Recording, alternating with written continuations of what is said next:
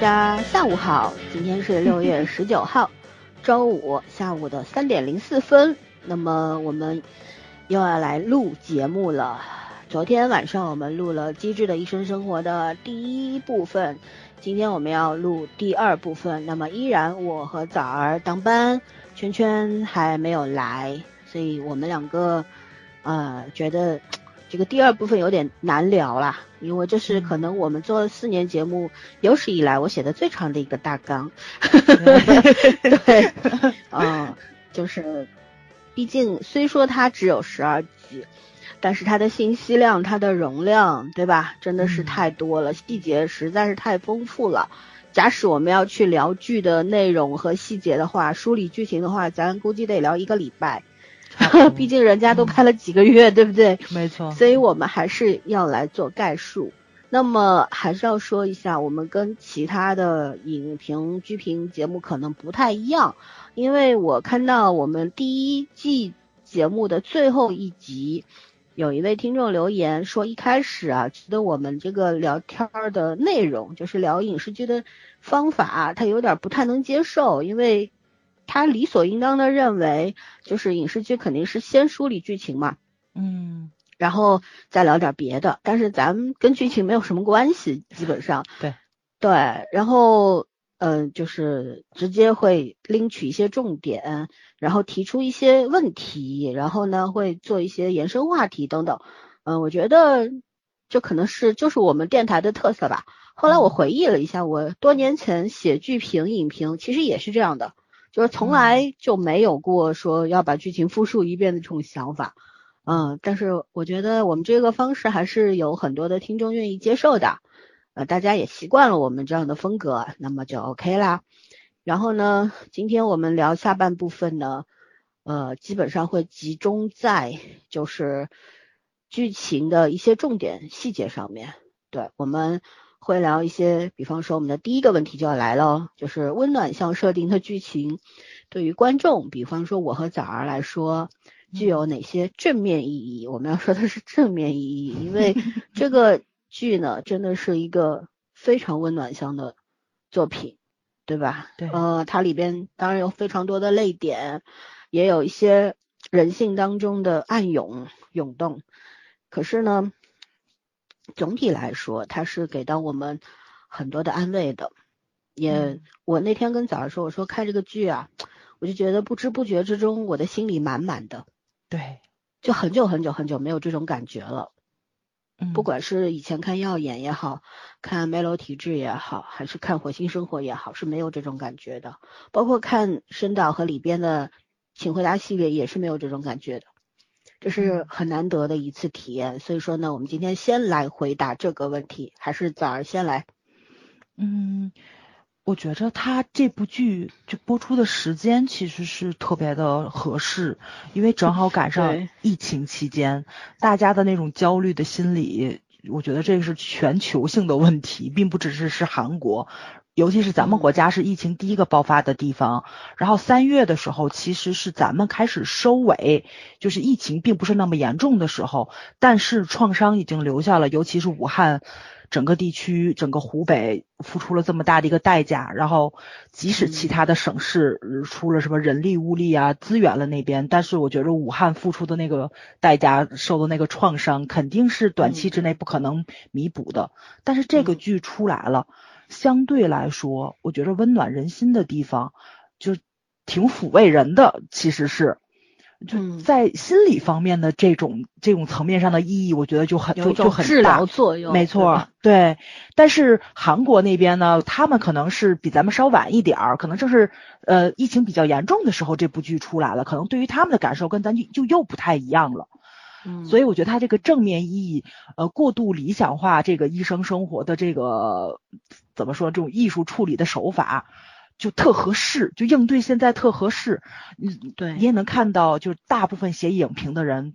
没有任何一个人站在就是那种挺文学的高度，然后觉得你这不够深刻呀，然后呃你不够残残酷啊什么的，没有任何一个人去说这种风凉话，大家都觉得这种温暖向的东西就是特别的治愈，嗯，而不是另另外一个治愈，对吧？就是嗯，导致抑郁的那个治愈，就是我觉得就是时机的问题，就天时地利人和这部剧都占上了，嗯，再加上他真的是非常的优秀，嗯，所有正面的的怎么说呢，就是这种元素真的是是正面的，不加双引号的正面，因为有的时候咱们会有一种过犹不及呀，但是这部剧的只能说是举重若轻，它点到即止，没有。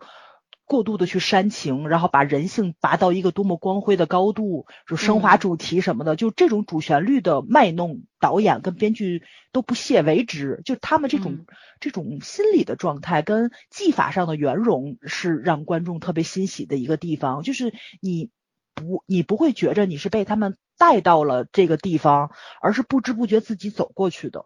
就是这种情绪的点，我觉得是找的特别的自然。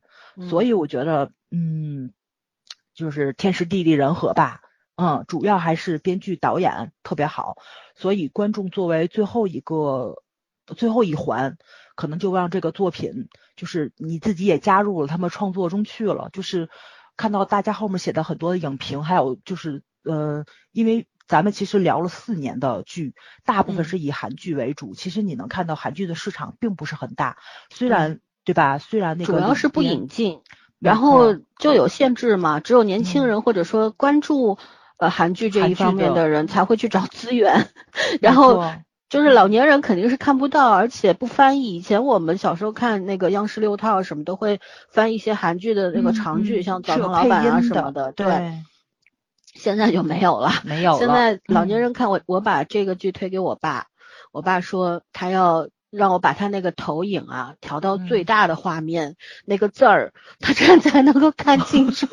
然后我给他的就是书房打了一面墙那么大，你知道吗？然后他看了，他说还是挺辛苦，因为对韩语非常陌生。但是呢，他也看进去了。目前看到第五还是第六集了。他说真的是好作品。对，没错，嗯，我安利了好久啊，我爸爸是拒绝的，他美剧会看，因为他英文还不错，比我好，然后这个韩语、日语是不会的，你知道吧？所以是拒绝的。对，语言上会有这种隔阂在啊，而且视力也不好了嘛，年纪大了，对吧？没错，嗯，我推荐给我妈看，我妈也是有配音吗？我就很无语，这还真没有。所以这部剧到目前这么火，而且好像豆瓣上有几万人去打分，八万多，到八万多，几乎都是自来水。我真觉着是是大家自发的被这部剧去吸引过去看的，然后觉得很好，推荐给别人。这可能也是一种怎么说呢？就是韩剧变相的一种手法了。因为在此之前，就是。韩韩国也出了一部很有名的韩剧，叫《好医生》，还被那个美国买走了版权，也翻拍了，就是已经出了几季了，好像是。就那部美剧很火，但是大家都不知道这个 那个剧的原版其实是韩剧，咱没有聊，就是我们家朱元演的，对对对。那个时候我们还没做电台，没法聊。嗯，对对。然后呢，所以你就能看出来，其实韩剧它进步到现在是有它一定的这个工业体系的脉络在里面的。然后他们的专业度上，不管是从这个电视剧流程上，还是从职场剧的这个专业度上，人家都达到了一个非常高的一个标准。现在只是一步一步在往国际上走，因为。机智的医生生活也是奈飞出品，可能就直接上奈飞的那个播放频道了，也是面向全球的，所以它这里面相对来说，嗯，也有一定的这叫什么来着，就是人家走出亚洲，没错，走向世界了。对对对对，咱们现在还在小打小闹呢，对，所以这个高度就不太一样，所以它这里面。讲的很多的东西，那种正向的，我觉得是面向全人类的，并不只是说咱们东方的文化怎么样，就是西方的人肯定接受也是也是很良好的，因为好医生已经有前车之鉴在那里了嘛，对吧？就是人类共通的情感，就是你是不分种族也不分地域的，大家都能够去从情感上产生共鸣，所以这个剧 我觉得可能韩国又要有名了，这个确实是对，唉。所以这个正面意义是，我觉得是很是很厉害的，也是很重要的一件事。你想做文化输出，怎么样去做文化输出？输出什么东西，对吧？没错，对。嗯。所以韩国举了一个非常好的一个范本的例子吧。嗯。医生生活确实是，就是即使里面有 n 分之一的那个心痛，大家也能看到，其实百分之九十九也都是正向的东西。特别的伪光正，然后特别的理想化，特别的乌托邦，但是你不难受，你是接受他的，情感跟心理上你都是接受他的，这个是怎么做到这个高度？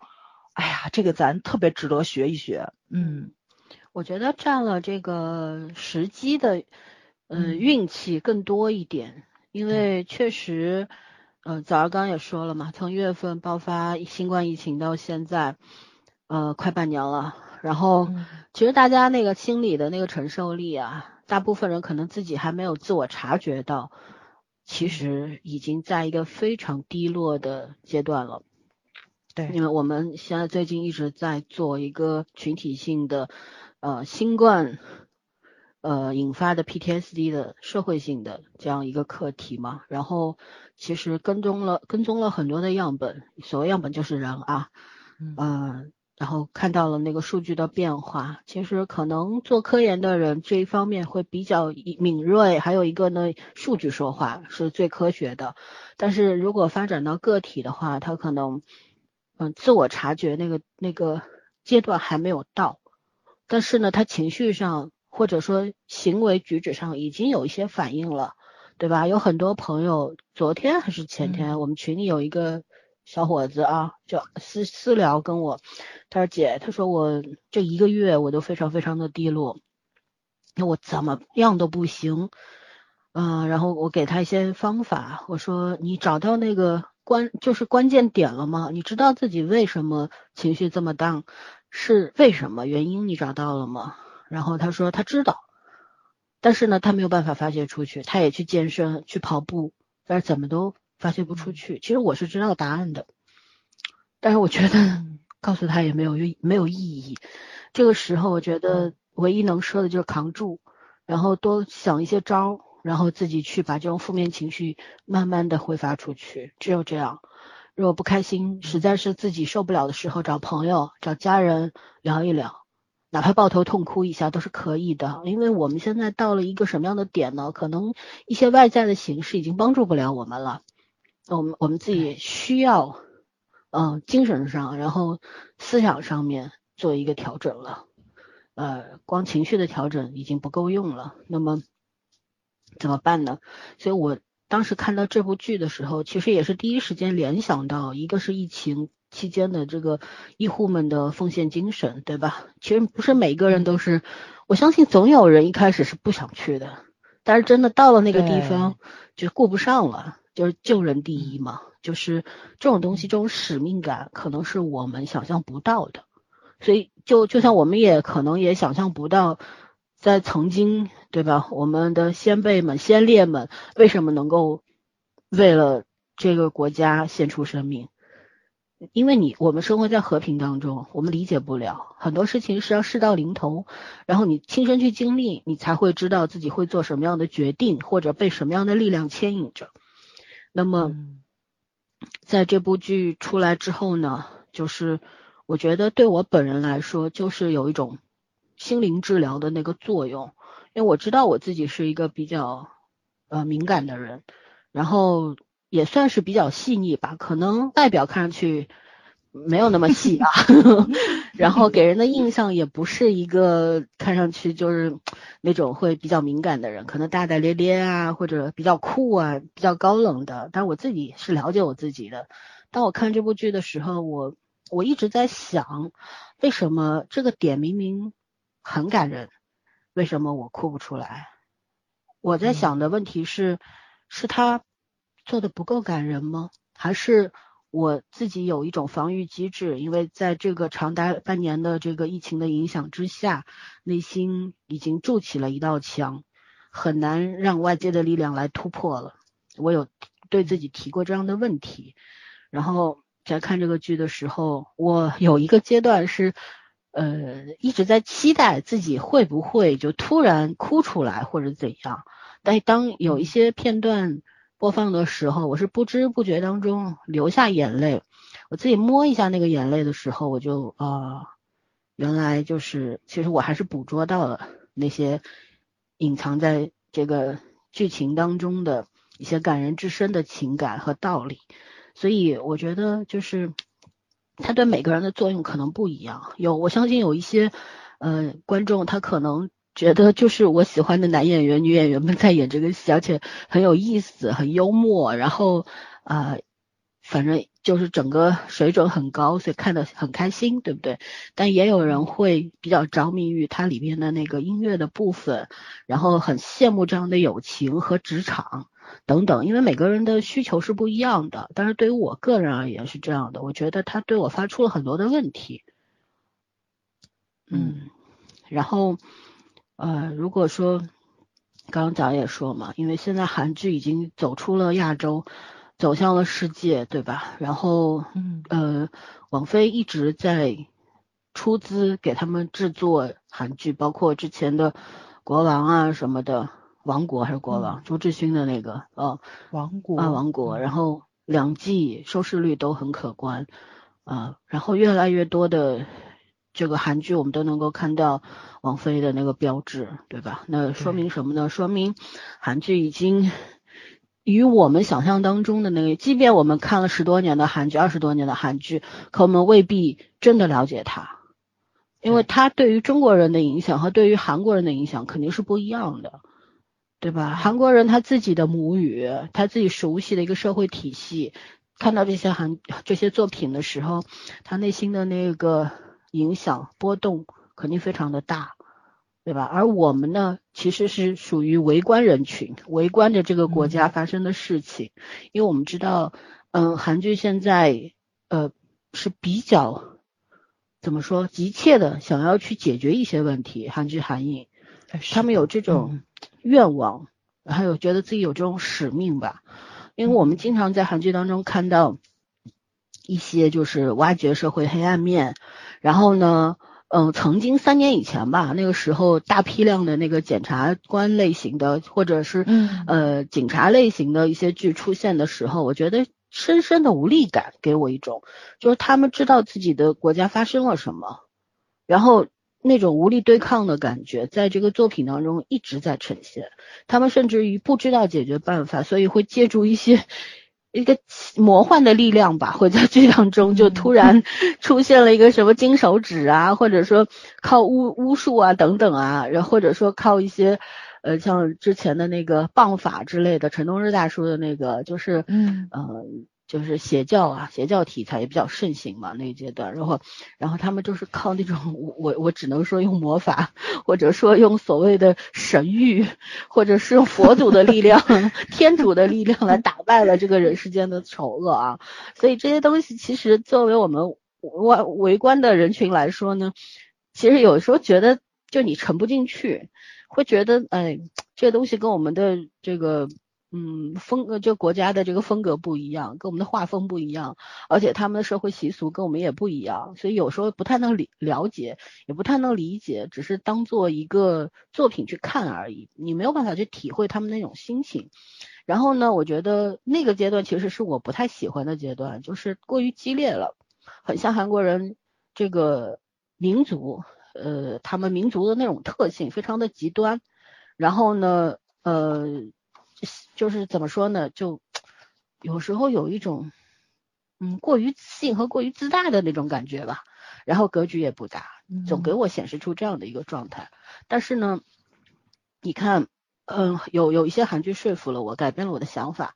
呃，比方说那个时候的嗯《火星生活》，对吧？尊敬浩的，然后嗯后来的《耀眼》也 JTBC 的《青春时代》一二。还有 JTBC 之前出了，就是呃刚刚一直在提的《麦洛体质》，是我非常喜欢的。还有呃卢边的《Live》等等，就是他从一些非常小的切口啊，把所有的注视关注度回归回归到了普通人的身上。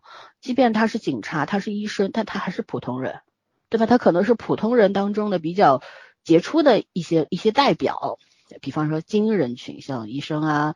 呃，法法官啊，检察官啊，这些人啊，但是我觉得还是普通人的一个切口，他不会去跟你讲啊霸道总裁的故事，呃，不会说给你去讲一个非常非常扭曲和痛苦的故事，试图来打动你，都不会，嗯嗯，把古普通人的故事用一千种方式来呈现，切口很小，但是挖到的那种，呃，怎么说，能量是很大的。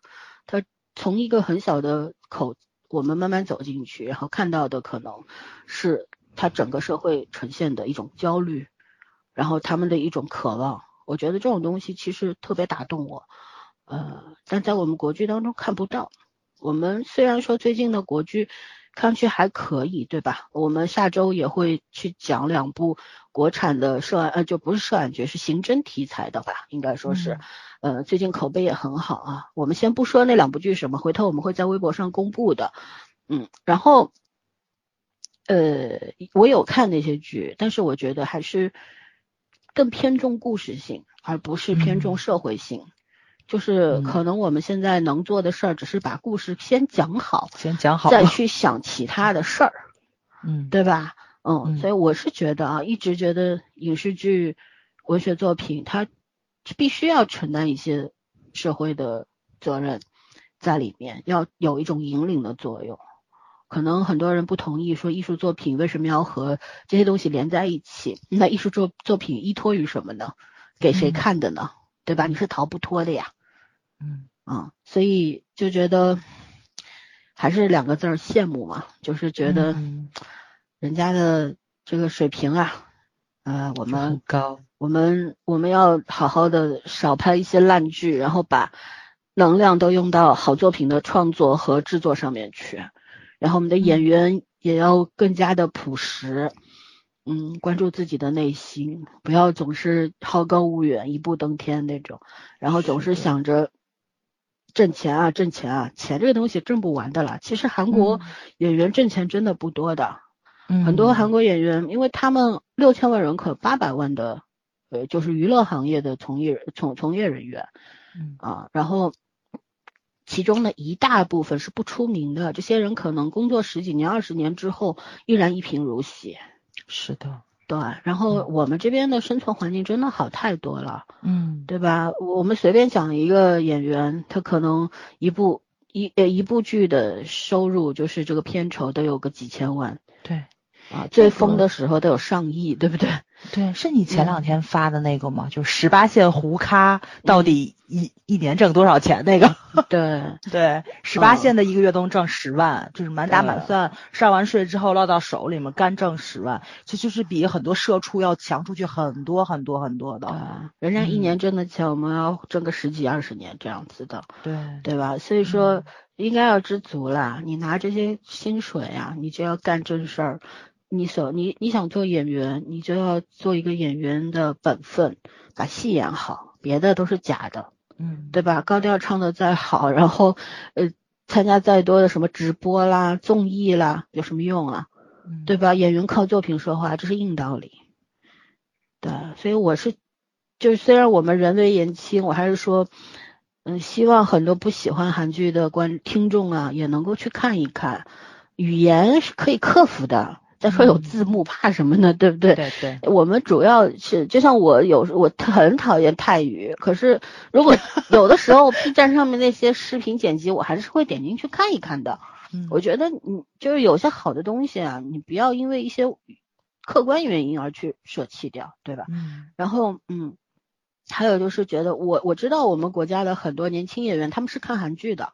还有导演也是看韩剧的，嗯，呃，我们现在其实看到说最近的一些作品，不不管是从画报，呃，就是海报，呃，到那个怎怎么说呢，这个电视剧或者是电影的那个风格画风啊，其实都很偏韩韩版，就是。韩国的那个风格，嗯，应该是那天我们也是一个群友就跟我说，他说你觉不觉得这个海报特别像某部韩国电影啊？说很有那种模仿的那种借鉴意思啊，我说 其实创作也是从模仿开始的嘛。假使说模仿到了一定的量，然后我们量变形成质变，然后我们有自己的风格了，那也未尝不是一件好事儿，对吧？那个网上有一段话嘛，就是说咱们的呃借鉴路线就是 BGM 是日本动漫的，然后海报是 欧美的。然后是那叫什么来着？就是哎呀，是是呃，综艺是韩国的，然后剧情是泰国的，然后还有什么的，然后说了一大堆，嗯，都没有国产的，就是咱们真正自己国家文化以前国剧特别盛行的东西，现在好像还真的很少见。你想一想，确实是，嗯，对吧？嗯，咱们的网络小白剧特别偏向于泰剧化，就是那种呃剧情悬浮，就只要两个人谈恋爱，然后卿卿我我、摔跤、抱在一起。泰剧到现在还在玩这些，咱们也在玩。对，其实我对，嗯，对甜宠剧没有任何的感觉的嘛。早上前段时间推那个酋长的男人啊，我看了几集，我觉得还行。一开始虽然挺脑残的这个剧情，但是吧，这男女主还蛮自然的。然后他整个他自己的逻辑里边是自洽的，你也别管跟外界有什么连接，对吧？反正就是一个设定比较奇葩的这么一个。一个剧，但是往后面看，我又觉得有点不太对劲儿了。对，所以其实我们可以向韩剧学一下，我们把剧拍成十六集、十二集，最多二十四集嘛。嗯，不要注水，我们先把这个集数给降下来，对吧？而不是说你拍的特别长，然后为了上线，然后剪掉五集、十集的，那整个剧情又断裂了，完全靠观众脑补。你要。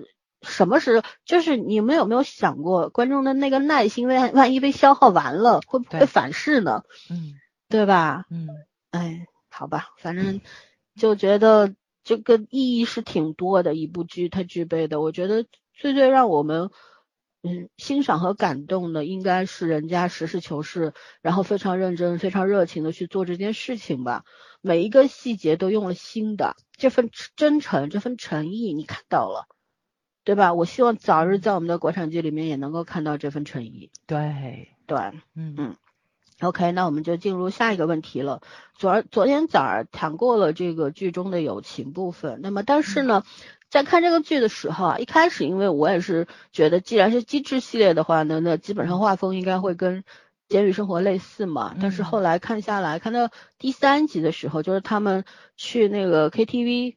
唱歌就回 回忆曾经的时候啊，李翊俊在外边点了一首歌，然后五个人在一块唱，我突然就意识到不对呀，这是请回答一九八八的延续啊，这就成人版的双门洞这个友情嘛，对吗？对，一样的设定，一女四男，对吧？然后就觉得哦，其实这两部剧是同一个编剧的嘛，然后画风是几乎一模一样的，那么但是呢，我们也看到了说年轻人的那个友情啊。有的时候那种，因为我当时耿耿于怀的就是我们的狗焕没有抱得美人归，对不对？那么多次把人给推出去，其实一开始，呃，女主叫什么慧什么来着？不对，呃，德善，嗯啊，德善，嗯，德善其实对他是有意思的，嗯，但是呢，就因为太年轻，所以很多东西就错过了，而错过了就是真的错过了，就是这个样子的，对吧？然后，呃，而且友情的处理上面会比较生涩。但是人呃人到中年了，我们看到这个绿地医院的这五位，呃他们的处理友情关系就更加的自然，对，不着痕迹，然后更加的能够理解和包容对方，嗯，对吧？所以我们来聊一聊这两种不同的友情关系。早上你先来吧，呃。哎呀，这个得好好夸一夸。其实我觉着，就是一九八八这五个人的友情，我没这么那个那个叫什么来激动。我就觉得他那个猜错 CP 这是最痛苦的一件事情，站错队。哎呀天哪，磕错 CP 是这世界上最痛苦的一件事情，所以一九八八是我永远的痛，你知道吧？而且我觉得那部片子其实亲情跟爱情比友情要打动我，但是机智生活就是完全反过来了，我就是觉得他其他方面也当然也都很优秀啊，但是最打动我的就是友情部分，是因为他五个人性格塑造太好了，一个是就是咱们昨天聊了机智吧，对吧？就这个五个人都很符合机智的这个话题，活得特别的通透。但是他们五个人都没有摒弃掉自己身上最个性化的东西。其实他们的性格，嗯，怎么说呢？就是五个人都有自己尖锐的部分啊。除了宋华，我觉得宋华是一个很柔软的人。其实五个人身上多多少少都有一点点小毛病，是在人与人交往之间，呃，过程中会产生摩擦的东西。嗯，但是呢，恰恰也是这个，呃，算是缺点，算是尖锐的部分，是他们的魅力所在。然后。到四十岁了还保持掉，我觉得这可能是他们对这个世界上最后的一种抗拒吧。就是，嗯，怎么说呢？就是老子可能还是呃还没玩够啊，或者是怎么样的，还还要表现自己比较独立的姿态的那种心情吧。嗯，所以他们五个人在一起的时候，就是感觉就是很多个这叫什么齿轮，恰恰好好的就都严丝合缝的动作上了，而且你是能够相互转动的，他们那个关系是很流动化的，两两或者是三个人怎么样的，你看到他们那个呃。在不同的地方是有不同的这个什么标配，办公室他们五个人绝对不可能有六个群，是的 没错。你看他们的办公室怎么分配的，他们吃饭的座位是怎么分配的，然后就是呃一个人发生了什么事情，四个人开始怼那个人。状态都是不一样的，但是特别的融洽，就很自然。就是你能看到，这是磨合了二十多年的友情，已经自动自发产生的一种气场跟默契。嗯嗯，这个是完全不会变的。就是刚开始可能是就是比较隐隐晦的东西，但是他到后面的时候，他都会着重把这个东西拿出来。就比如说那个吃饭二人组，就是宋华跟那个。金金元两个人就狼吞虎咽式，对对，前几集的时候可能就感觉说这两个人就是急性子，吃饭特别快，然后呢吃饭只顾着自己，不顾着另外三个人，他们吃饱了就不管那三个人那个饭够不够这个问题了，你们还想吃什么点什么，就完全没有这个。但是到最后一次他们。偶然叫了一次烤肉的外卖，那个场景 实在是，让我们先吃，你们先出去。对，两个人扒在门缝儿，然后往里边看的那个场景，还有就是呃，宋华单独跟那个那个李义俊两个人吃饭的时候，李义俊让他要说三字真言嘛，嗯，然后我是文明人，我是文化人，跟我 讲，这都是我的，没人跟我讲，没人跟我讲。他这一 是的，他这一步一步强化，其实是把他们三个人身上就是可爱的部分都凸显出来了。嗯，然后我觉得这个塑造是很厉害的。哦，说这个呢，我要表扬一下，就是后浪，就是这个出版的集团，他们引进了好多影视剧方面的书，有欧美的，然后呃还有韩国的，就是韩国就有一本书叫做叫什么来，叫韩剧如何讲故事。嗯。我也是看了那本书才知道的，就是他们制作韩剧的流程是什么。原来是就就比我想象中的要要怎么说要科学吧，就是所以人家第一步都是要写策划书的。对啊，对他策划书跟我想的也不太一样，其实就很就很简单，还不是大纲，就是你要呈现一个什么样的作品，每一集多少分钟。我们这也是，我们这咱这边可嗯也是先写策划。然后，然后再琢磨剧本，团队作业嘛，然后再进入到选演员等等，是一样的流程。是的，但是我看他那上面写了那个写完策划之后，第一个要做的事情其实是人物塑造。嗯，人物小传。我以为应该会写，对对对对，小就是小传这这这些东西，我以为可能会把什么就是剧情什么放在前面，其实不是的，是人物，是从人物演出故事。对啊。所以机智的监狱生活，你就能看出来，他真啊，哎，我都光想监狱呢。你想去了，我知道，我可以给你送饭。你可以天天去看我，每天审一遍，这点后门还是有的。那个医生，医生生活，医生生活，医生生活，说三遍了。呃，医生生活，其实我觉得这五个人就是人物塑造的太好了，而且所有的人物带出来的故事也是完全符合他们性格逻辑的，这是特别难得的一件事情。就是，呃，尤其是比如说。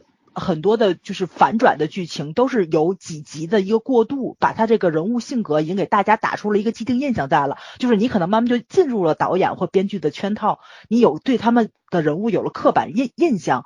当之后有一件事情发生，他们这个性格扭转，你就能看到他们那个坚硬的外壳下比较柔软的那一部分，尤其像金晋元，对吧？他的那个反转表里不一，就特别的，就是让你震撼，嗯。然后你会看到他的这个性格并不是在工作上影响他，其实在爱情上也是影响他的。他说出来的话永远跟他做出来的事儿是不一样的。他买了戒指，他很在乎名分这个东西，嗯，但是他不想给对方压力，所以他不会表达出来。说服自己。对，然后这是是一个很尊重女性、很尊重异性的这么一个人物形象。他的那种绅士，不是说我给你拉把椅子，然后呢，我我照顾你，给你拉车门的。说什么我要照顾你一辈子？谁照顾谁呀？我最讨厌就让我婚礼上那些新郎对新娘说：“哎呀，让我照顾你一辈子吧。”我心想，人家嫁给你就可以给你做保姆了，好吗？当保姆，谁照顾谁呀？他的那种绅士其实是骨子里的那种尊重，就是我不会把我自己的想法强加在你身上。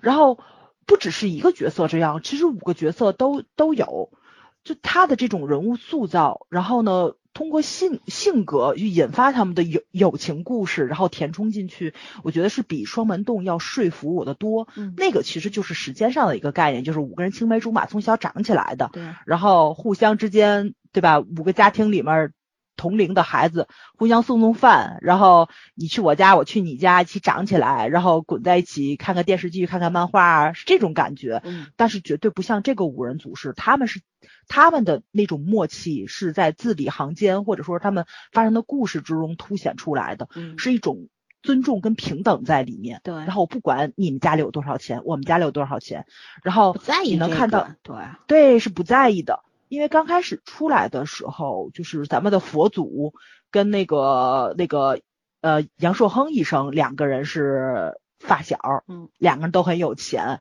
然后那个李义俊跟那个谁跟那个金俊元是两个釜山来的傻小子，然后连首尔话都不会说，嗯。然后呢，但是最后你会看到他们的这个就是平衡又打破了。对吧？就是那个谁，佛祖跟那个 李义进两个人在一个办公室里面，而且呢，就是你的私人物品放在哪里，大家永远都是知道的，熟门熟路。嗯，然后的那种感觉，你其实是能看到他们的那个友情，并不是通过时间去体现的，谁先认识谁，谁后认识谁就比较深厚，完全没有。所以他是打破了很多友情的既定概念的东西在里面，是性情相投，这些人才会吸引在一起，对吧？对，就是呃知己知彼了，已经是就是彼此之间非常了解对方，然后呢有很多知道对方什么毛病都知道，对，然后也可以当面吐槽对方，就像呃那个谁，哎是哪两个人吐槽？是是是那个佛祖和。和那个金俊元两个人开车的时候吐槽嘛，说杨硕亨一个不接不回他 短信的，一个说秒回，他秒回我了，但是金金医生说他从来不回我，然后又说到李一俊，然后一个说，哎呀这个人我实在理解不了，然后金俊元说，因为他俩从小在一块儿的嘛，一个地方来的，他说。他是个神经病，多拉也就是 不要不要去尝试去了解他，对对对对。但是就是说，我觉得就是这是五个人之间的友情，就是真正的好朋友啊，真的不会去计较什么身份地位的，不会有那种额外的东西，大家在一块儿交的是心，然后就是跟家里人，可能这种关系跟家人的关系还是不一样。也不能说他是家人或者亲人那种，也不是，可能他们之间的那种彼此了解和跟自己的兄弟姐妹的那关系还不一样，就是更像是手足嘛，嗯，总觉得是左手右手的关系，就就他们之间啊，然后就像嗯，他们都觉得宋华是他们之间的顶梁柱，就是一个就是那个谁，那个专门蹭咖啡那个教授，不是也经常说嘛，这个五人组里面宋华才是。他们里边的老大，精神领袖，就是所有人有烦恼都会找他的。然后你看杨寿亨，嗯，跟别人吐槽说，哎呀，我爸妈那什么事儿怎么样？然后我要劝他离婚啊，或者怎样。然后其他人跟他说半天，他就是，嗯，我再想想。然后宋华跟他说，好，我马上去办。就这样，对，但不仅仅是因为他曾经喜欢过宋华，而是因为他知道，就是说，嗯，这个人他给我的那种安全感，然后给我的那种支撑。我听他的没有错，就就那种关系嘛，嗯，对。然后最后那个佛祖说，就我有一个烦恼，他也没有说出那个事儿。然后宋华就跟我说，啊，不是跟我说，是跟他说，跟我说的出来了，跟他说那个，嗯，不要不要，就是说按照你自己现在想的去做吧。两个人完全没有讲，其实策划已经知道，他说的是对。跟冬天的那个事儿，到底要不要去。这个当神父，然后还是为爱留下来，或者说选择不同的人生路这样子。其实佛祖最后留下来不仅仅是为了冬天啊，还有他妈妈啊，还有妈妈跟他，嗯，对他作为一个医生的职责，他也抛不下嘛。然后主要还是妈妈跟他说说，你什么都别跟我说，因为别别的孩子都去了，这一门一门天主的信徒，对吧？对对，然后都走了，你好歹给我留一个吧，就那种妈妈太孤独了。就我们有时候就觉得，哎，你这个好像你不能光为了自己去活着吧？我们经常说，哎，我们跟自己说，跟别人说，嗯，为自己活着吧。其实这是一句假话，就是一句骗人的话，也是有有一种怎么说欺骗性质的鼓励作用吧，就是这种。那种你说为自己活着吧，可是你真的能够纯粹的为自己活着吗？不可能呀。呃，即便我一直觉得，我说像我这种就性格比较强烈的，而且也比较很毒的这种人，就不是那是那个下毒的那个毒啊，是独立的那个毒。因为就像我这样性格的人，你让我抛下我的家人、父母，然后兄弟姐妹，我也抛不下。因为你不是，你不可能真的成为那种很文艺的说一个人是一座孤岛，你不可能成为一座孤岛的。孤岛旁边还有海水呢，你的家人、你的朋友就是那些海水啊，紧紧紧的跟你联系在一块儿，你怎么可能跟他们分隔开呢？对不对？所以说，我就觉得，嗯。在这个里边，我觉得他们就形成了很好的一种社会关系。我朋友就是一种社会关系嘛，是的，它不是家庭关系，它不是爱情关系，是社会关系。然后这种关系就是在让你非常舒服，让他们自彼此之间很舒服，然后在我让我们这些观众皮就是觉得很舒服，是因为他摒弃了特别特别多世俗的那些牵绊。嗯，就大家可能你有的时候跟一个不太熟的朋友，你会去想，嗯，这人干嘛的呀？或者说，嗯，他什么出身呢？什么学历呀？嗯，然后跟我在一块儿，大家，哎，为什么他不跟我 AA 制啊？为什么他要蹭我的饭呢？为什么蹭我蹭我的奶茶呀什么的，是吧？你会有一些计较，为什么关系没到位？对，说白了就是这样。对，你的关系一到位，根本就不在乎这些，不想这些问题。嗯，对，你看崽儿经常会给我买礼物，然后他他他就曾经在节目里说过，他说我给老曾买东西是没有任何的那种。就不会去考虑说贵还是便宜，就觉得这个好，挺适合他的，我就给他买了。你也经常给我买，对，就是一种很舒服的，就这种朋友的互相之间的那种信任信任感吧，我觉得是这样。就是你知道，你你买一个一千块的和买一个一百块的，对方都不会都会很喜欢，都会很在乎，然后不会去计计较他多少钱，所以你才会就是没有任何的。嗯，这种额外的想法，对吧？所以我就觉得是关系没到位，但是，所以这种关系，这种友情关系是非常非常难得的，真的是就像我常说的，这种关系啊，太过于太过于理想化了，是太真实，还是又个人，对，又不真实。其实 人越多越那啥，对对是这样的。对我也有一群从高中到现在的一群朋友，很巧，我们一共十二个人，只有我一个女的。全是男的，我高中同学，然后我们在一块儿，你想高中到现在嘛，二二十多年了，对吧？嗯，然后这个关系够不够深厚？我觉得跟他们五人组一样，就是真的是，这怎么说，天长日久，细水长流下来的。嗯嗯，但是我们十二个人其实也会有一些小帮派。就是啊，单独几个人去哪玩儿，嗯，某某几个人会关系特别好，那我和其中的一个就关系特别好，我们我们就是那种怎么说，是我彼此的父母都很熟的那种，但其他的也有几个就不是跟他的家人可能也没有见过，但是只是朋友的那种关系，就是说，反正圈子我是觉得人越多啊，这圈子越大，你关系越复杂，是的，是的，是的，所以就就很羡慕嘛，出于我本身来讲，我也很羡慕。嗯呃我是不喜欢那种复杂的人际关系的。嗯啊，这点特别理解。对，嗯，大家现在其实多多少少都有点社恐。嗯嗯，对，我就我倒是不恐惧，不恐惧说与人交往这件事情。我只是不不愿意去不耐烦。嗯，不主动的愿意去付出这份时间和精力。嗯。对，因为我们到这个岁数了啊，经历了这么多事儿之后呢，你也知道，没有什么爱情真的是一见钟情来的，那是小说里边发生的事儿，没有什么友情是说见一面就成了铁哥们儿、知己兄弟的那种，也是不可能的。一段友情是需要时间的淬炼的，要很久。对我来说，可能这个长度就是五年、六年以上，然后慢慢相处，我会一开始可能会不是不是防备，而是会观察。然后时间长了吧，就觉得嗯，这个人是值得信赖的，然后慢慢的去交心，真的是需要时间的。所以我觉得这种经历了时间的嗯考验考验之后缔结的这种很很很多年下来这个友情特别的珍贵。对啊，每个人都渴望这一辈子能够寻找到这样的关系吧。嗯，对吧？而且我觉得申导表现的方式也特别的高明，他很多不是通过台词去表表现的，比如说就是宋华是很聪明，而且呢那个谁那个安德烈的佛祖是直接跟他谈的，所以宋华是第一个知道的。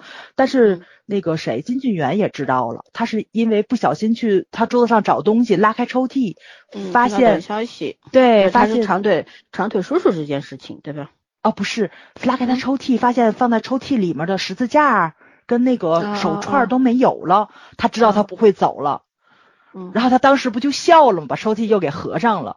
然后，其实，在在此之前呢，是都是开抽屉啊，是那个谁，李义俊过来偷零食。嘛，对他偷零食，他从那个谁那儿顺完巧克力之后，就拉开了佛祖的抽屉，发现里面是手串之后，特别恭敬，特别恭敬的把那个抽屉给合上了，对。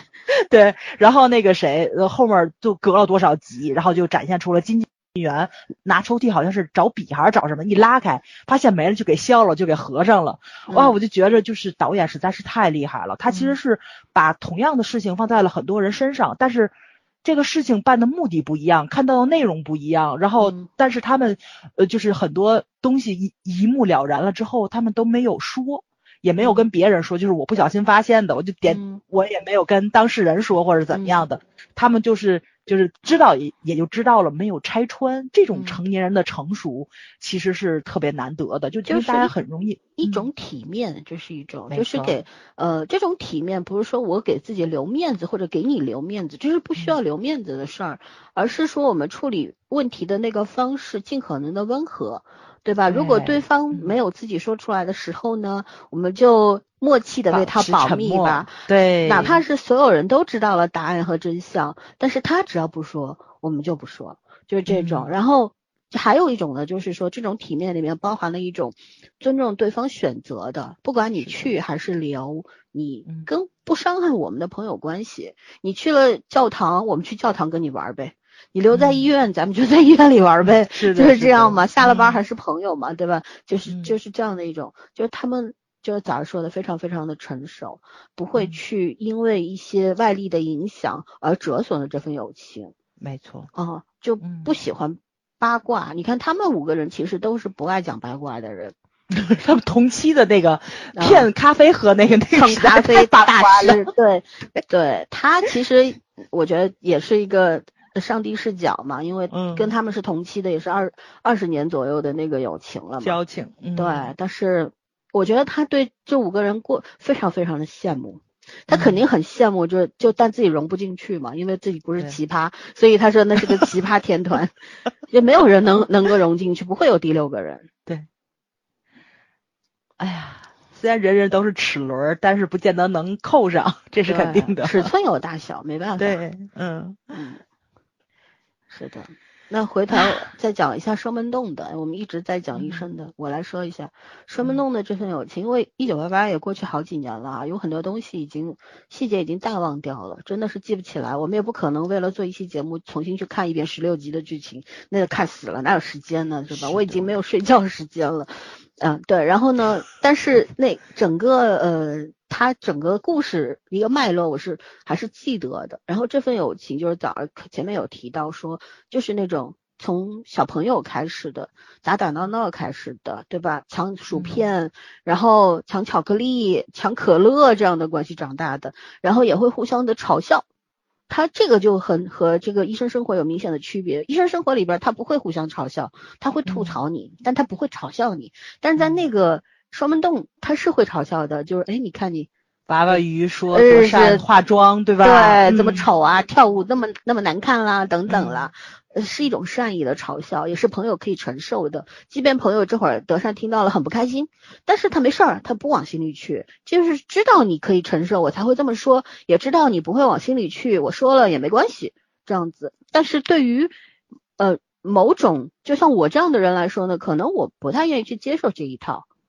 因为我从小就是那种，嗯，如果你你不了解我为什么要这么做，然后也不会来帮助我，然后你说风凉话，我肯定会不开心。就是这这是每个人不同的承受力嘛，接受程度嘛。但是双门洞那五个人，他也是自成体系的，他们彼此之间是 OK 的，没有问题，而且性格完全不一样。像我为什么特别特别喜欢狗焕？第一，当然是因为我觉得他丑帅嘛，又丑又帅嘛。嗯。还有一个，我喜欢他那个性格啊，就看上去很强，其实很怂的那种性格。嗯，然后就是又就怎么说，看上去很冷，但是内心是暖的。那种性格，然后我也能够理解他为什么得不到德善的心，因为他太迟钝了，然后动作太慢了。爱情这个东西不讲先来后到的，对吧？讲时机的，然后讲看对眼的，他自己错过了。但是呢，嗯，就觉得如果说他们的这段关系不是发生在双门洞，而是在成年之后碰在一块儿，结局会不会不一样呢？曾经看一九八八的时候，我也会有这种的想法。就说，哎，这是一个从小青梅竹马的关系，让我们羡慕。因为这种青梅竹马的关系，其实对于我们来说也是非常难得的。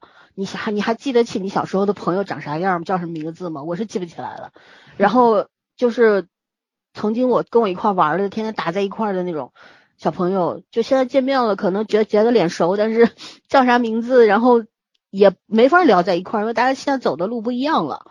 你的世界和他的世界不一样，生活空间都不一样，对吧？兴趣爱好都不一样，没办法了。但所以说会羡慕这种从小到大青梅竹马的关系，就是能够一直一直走到老。我们毫不怀疑他们会一直走到老，对吧？嗯嗯嗯。可是就是除了羡慕之外，我是觉得太难了。还有呢，就是如果说就是前面说的，如果换一个时间点，他们是从上大学开始认识的。或者说他们是上高中的时候开始认识的，而不是从穿开裆裤的时候开始认识的，结果就会不一样吧？德善会不会这俩人一个都不要的，就会有这种想法？对，呃，所以就我个人而言，我更加喜欢这种比较成熟的、体面的友情关系，是的，就是默契。有时候就是你不需要说什么，但是他知道了，他懂了，一个眼神，他懂了，就是这样。嗯，然后嗯，我觉得我们要学习，就是你怎么去对朋友，有的时候可能是自己过于主观、过于片面，会就很很主观、很随意的去判断一个人。我觉得应该多一点耐心，多一点时间去好好的看待这个人，看得全面一点，不要一个因为一个缺点否否定一个全盘否定一个人，或者说嗯。我们要首先明白，就是每个人都是有问题的，都是有缺点的。如果你需要希望对方能够包容你，能够原谅你、体谅你，那你必须也要这么做才行。我觉得从这个里边，虽然我们觉得这个有这两段友情关系都太难能可贵了，都很难得，可是呢，嗯，当每个人都有朋友嘛，那你怎么样去把现在这个友情关系变得更好呢？有想过吗？对对吧？你已经拥有的，你是不是应该珍惜起来呢？嗯，对啊，我我我是那天前几天，然后看完二刷之后啊，我就跟那个我在我们那个就那那个十二个人的那个群里边，我我说我给你们看一部韩剧啊，然后好多人就跟我说不看没时间，然后就我那个特别好的哥们儿跟我说，你发给我吧。呃，资源发给我嘛，因为他没有任何平台的这种什么会员啊，他也没不可能下载一个韩剧 TV 啊什么的，你知道吗？他没有时间看，然后我把资源发给他了，他说嗯，我有空的时候一定会看啊。我说你看不看随你便，但是呢，我就是推荐过。后来呢，就另外几个朋友也跟我说，反正又发到群里面，他说啊，存了存了。回头看了，有时 有有时间看了再说，就是这个样子。就我我觉得就是这个朋友之间也也有这种默契。我知道他们不太会看这个东西的，因为他们可能从来没看过韩剧。别说韩剧，他什么剧可能都不看，因为都很忙。然后可能会看电影，但不不一定会看电视剧。就这种人，但是我发给他们了，但是他们去接受了。嗯，看不看在于他们，发不发在于我。然后也不会。就有额外的想法什么的，我觉得这也挺好的。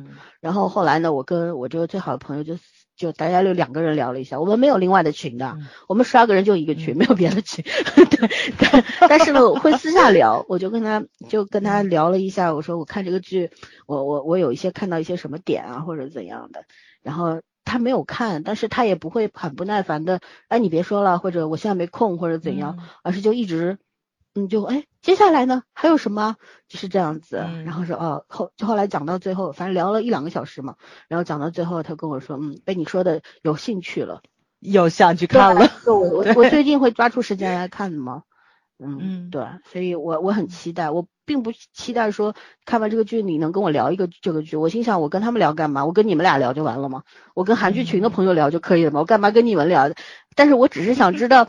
作为我从小长大的这群好朋友们，他们会站在什么角度上去看待这样一个韩剧呢？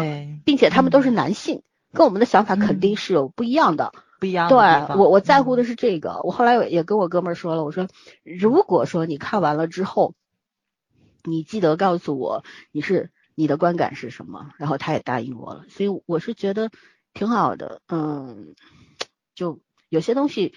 很难用语言去表达，但是那那个那个感觉是很好的，尤其是咱们现在可能聊的比较久了，就是咱能比较清楚了解对方是怎么想的。嗯。但是其他的角度，其他人会怎么想，还是应该多吸收一下。我出门跟他们吃饭时，也是喜欢跟他们聊一些影视剧，听听他们的意见啊，或者他们的看法。嗯。嗯，但大部分也都是女性啦。嗯，现在叫男性出来还是挺难的一件事情。嗯。对，大家都那个，我我这群朋友好在哪儿呢？都没有结婚，都是跟光棍，所以说呢，就这样，家里面男生也被逼婚，一直被逼婚，但是他们，你想能跟我走这么多年的，都是比较怪的人 所以就是那种就很自我，就不太会为了什么，而且他们真的是条件非常好的人，所以，可是我觉得我喜欢他们，正是因为他们。就一直是非常尊重自己的想法的，就是如果呃我要谈恋爱，恋爱反正有些人一直在谈，但是如果我要结婚的话，我一定是有原因的，是我愿意的，对吧？这个原因唯一的原因是我要跟他走下去，而不是为了什么呃这个两两两强联合啊或者什么的，不是那种啊。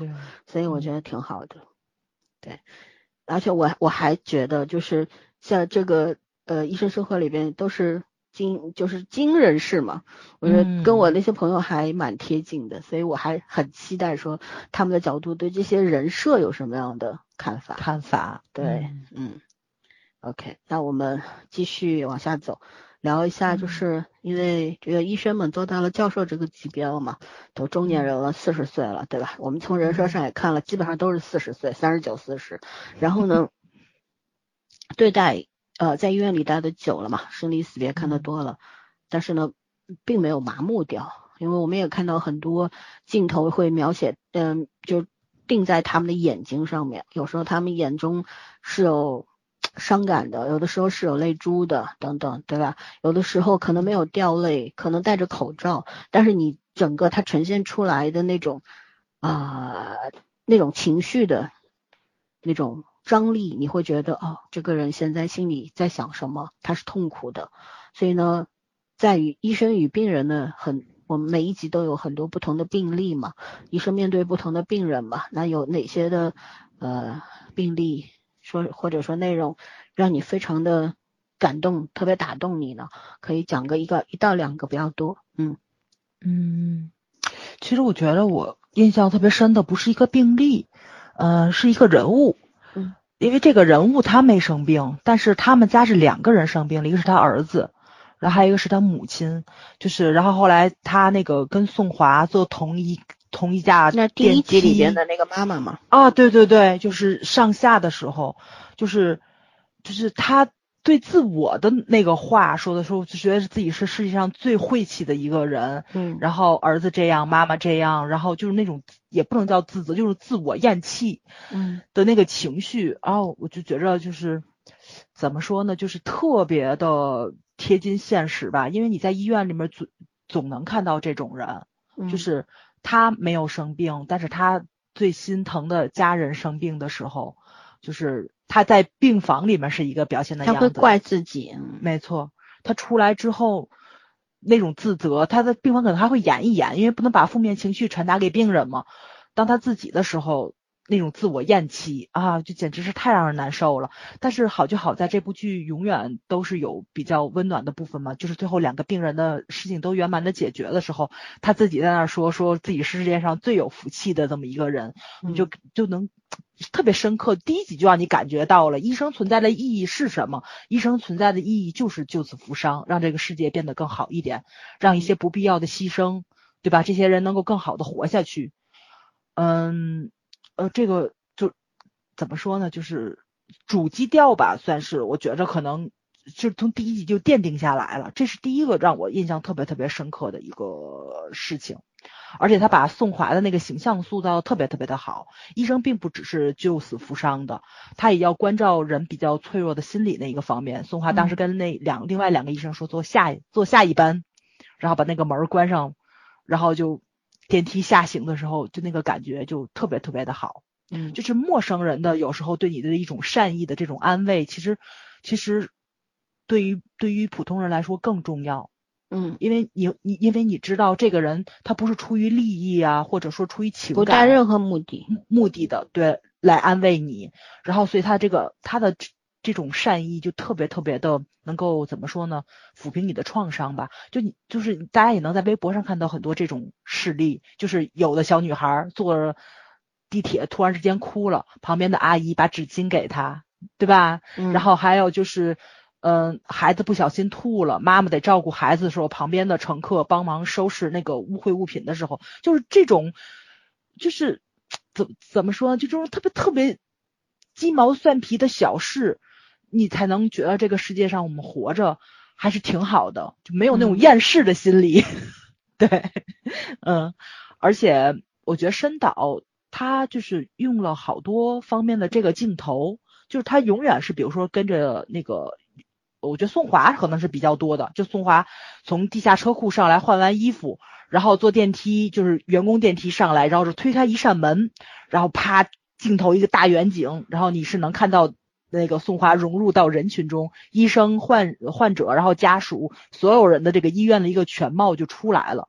就那个时候，你会有一个特别震撼的感觉，就是医生也是普通人，医生也没有什么了不起或者是怎么样的，但是他们做的那些事情就挺伟大的。但是怎么用镜头表现出来，我觉得申导是做的太到位了，简直是。这都是小地方，是让你感觉这个片子让你有心酸、有高兴、有幸福、有快乐，然后还有心痛，它都是小的地方展现出来的，而且没有用台词，没有用别的，就只是演员演绎跟一些非常直接的镜头语言，视觉上给你一个冲击在。嗯嗯。所以呢，就是因为咱刚刚不聊了那个人物塑造嘛，我觉得这部片子其实真正就是人物塑造特别成功，除了五个人之外，就还有就是每一个故事里面出场的这种串场的小人物，他其实他其实相对来说啊，就是这种登场人物的塑造，我觉得比主角跟配角处理起来要难很多。嗯，因为就是老森说的，你可能要写人物小传，就这个人，呃。出场只有五分钟，但是他背后的人生你是要了解的，你才能够演出来他为什么在这个时候会崩溃，他为什么在这个时候会喜极而泣，所以你要给他自己一个定位跟他的那个社会地位，这个东西就是演员的功力。但是机智的医生生活就是配角太棒了，这也是那个时候咱看三叉戟的时候我特别感慨的一个地方嘛，就是。上演的就是出场的这些个配角演员，实在是都太厉害了。你是能从他们出场的三五分钟看到他们背后的人生，他们经历的人生的那个故事，你是能够感受到的。这个是完全不一般的一个存在了。因为主角你要看十二集，但是配角不是，尤其是这种，嗯，这叫这叫什么 NPC 吧？你可以说是游戏里面的 N N NPC，只在特定的场景出现的一些人。所以这个。哎呀，嗯，就挺难受的，因为你他这里面的病人呢，还有家属啊，实在是太多了，所以你要真是絮絮叨叨说，老师说，我们说一周绝对没有问题，对，但是这个人物呃，是第一个让我震撼的，所以我记得非常非常的清楚。嗯，还有就是，呃，儿儿科的那几个孩子，那几个孩子的病例实在是太难受了，因为小孩生病其实最难受的是家长。我其实就是咱从小嘛，你生病总是要去医院的，然后我到现在为止对医生印象特别深的都是陪朋友去儿童医院带孩子看病。嗯，不管还有是妇产科，他们生产的时候，我陪他们进进的那个产房嘛，嗯，就是就是你能看到，就是孩子生病，或者说是呃产妇去去医院，跟咱们正常人生病那个感觉是完全不一样的，就那那种揪心感或者是什么的，我当时跟你们说过吧，就是当时是呃。叫什么来着？医生是要出国去做培训，他手里面有几个孩子的病例是很麻烦的。他除了要嘱咐，就是他他自己说的什么，医生护士我不用嘱咐，他们是专业的，他就怕家长。所以呢他他在走之前是把所有病例的家长叫过来，统一给讲课。我陪着朋友一起去的，然后我们就站在那个叫叫什么观察室之外等候的过程中，外面坐满了好多好多的家长，然后旁边的那个门儿。是可能是观察室推出来，然后要把孩子们推到手术室去。一会儿门开了，出来一个八岁的孩子；一会儿门开了，出来一个八个月的。我当时就在那觉着啊，就是你不知道这个孩子生什么病，你也不知道就是他就是去去做手术啊，还是做检查，还是怎么着。但那个感觉就特别窒息，你知道吗？特别难受。那还不是我们家孩子呢，所以所以就是我就特别理解，就是为什么最后安那个那个嗯安正宇。安是叫安正元吧？嗯，叫佛祖叫惯了，都想不来要他叫什么名字了。就是安正元为什么最后他没有去做神父？就可能是在十二月份，他已经下定决心要走向神职的时候，他发现自己的这个位置可能更重要。可能上帝让他去做一个儿科医生，也是命中注定的，是让他去守护更多的孩子。嗯，所以就是就那个时候就觉着这个人物特圆满，就是他。向往神职这个跟他那个工作这个岗位上是重合上的，这个不冲突。对啊，对，完全不冲突。你侍奉上帝感觉特别好，还是爱世人也好，都是一样的呀。一样的。对，可能他真正的领会到什么叫做信仰吧。嗯，对对对，嗯，跟你抽屉里放多少个手串，放多少个十字架是不一样的。对。嗯，因为当时有一段，嗯，教授们就是说新来了一个，当时就是冬天第一次见到郑源的时候，教授们不是说嘛，说新来了一个小儿科医生，然后呢他自己会做外科手术的，就这种本来你知道很多我们现在很多的医院儿科，呃，就有些医院里边连儿科都没有，都没有，对，因为跟给孩子看病特别的麻烦，小孩子不听话，他不会听你的，他疼了就要叫。对吧？开心了就要笑，就这个很多医生可能他看到孩子无理取闹或者怎样不听话，他他会受不了，因为他们也是人，也一天工作下来非常的疲倦和，然后也需要说最好能够有乖乖听话的病人，然后大家配合好就好了。还有呢，就是，嗯，儿科都是小毛小病特别特别多嘛，是真的到了一些大毛病的时候，就又需要其他的部门来介入了嘛，所以它比较繁杂。所以很多的医院真的连儿科都没有，但是呢，有这么一位儿科医生，他还会还会做手术的，那就是全才。所以教授们也是觉得特别的好，医院里来了这么一个人才，对吧？而且从别的医院来的，又是这个医院的这个原会长的儿子，就是这医院的主人嘛。所以说大家都还是就很很惊喜的那种，嗯，所以而且在。中间这个剧十二集当中有很多的镜头在展现郑源跟孩子们的那种相处的那种特写，就是可能家长已经转身走开了，可是他还趴在病床上面跟小朋友在讲话，然后呢，每个孩子都特别特别特别喜欢他，看到他就是要扑扑进他的怀里，然后要要叫他这个不不仅是叫他这个医生，而叫他叔叔，嗯，对吧？然后他。呃，小朋友说喜欢吃巧克力的，就是等你出院的时候，我会给你买很多很多巧克力。嗯，就是他不仅是孩子们的医生，也是孩子们的朋友。可能在医院里边，呃，这些孩子会对他和比对自己的父母更亲切一点，因为他值得孩子信赖。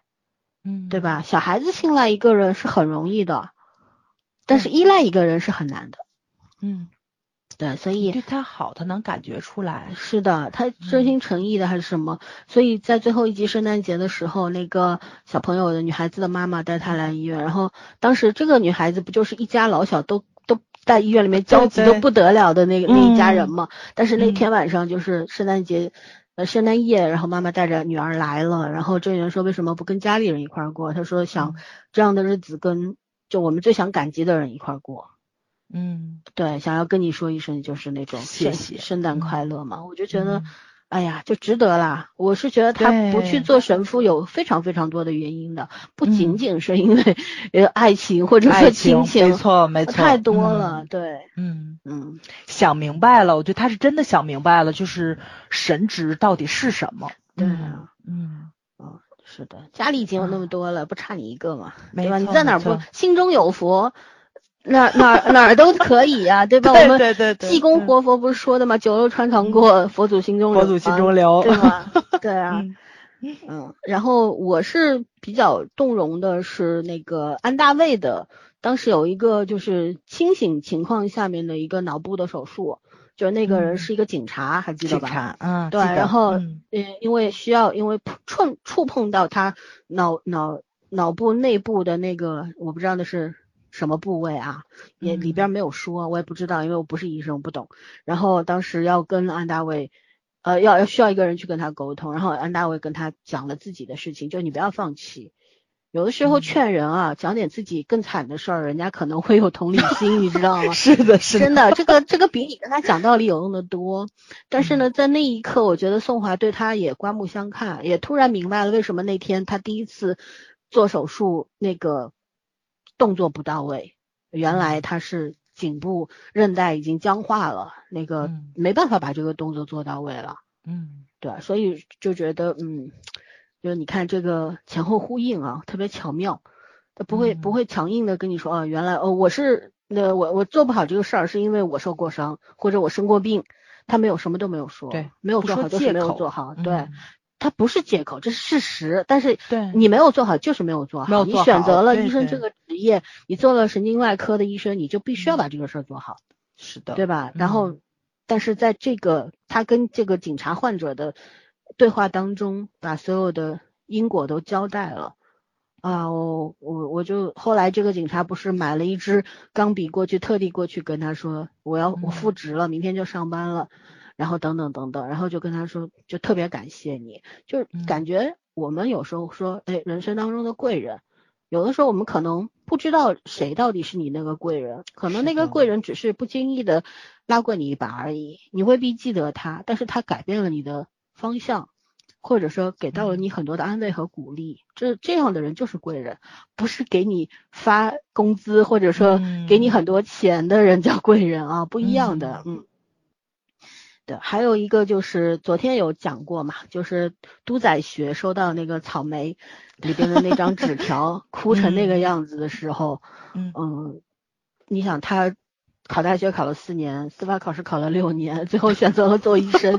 他的年纪太搞笑了。对他年纪应该跟跟教授们差不多了吧？我觉得长相更老一点啊，长得着急。他估计三也将近四十岁的样子了，因为他毕竟也是也是住院走了嘛，对吧？已经熬了好多年了。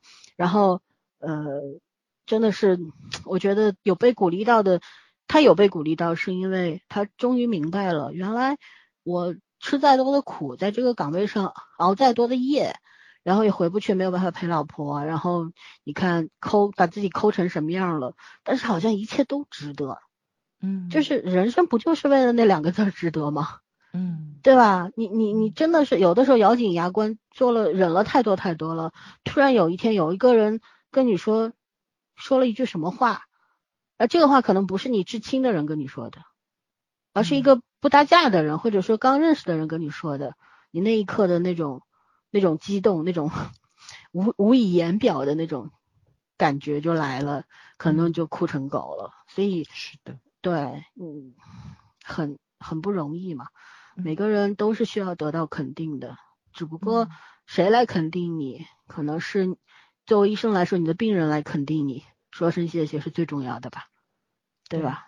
什么职称啦、薪水啦，这些都是都是应该的。你你付出了多少，就会得到多少。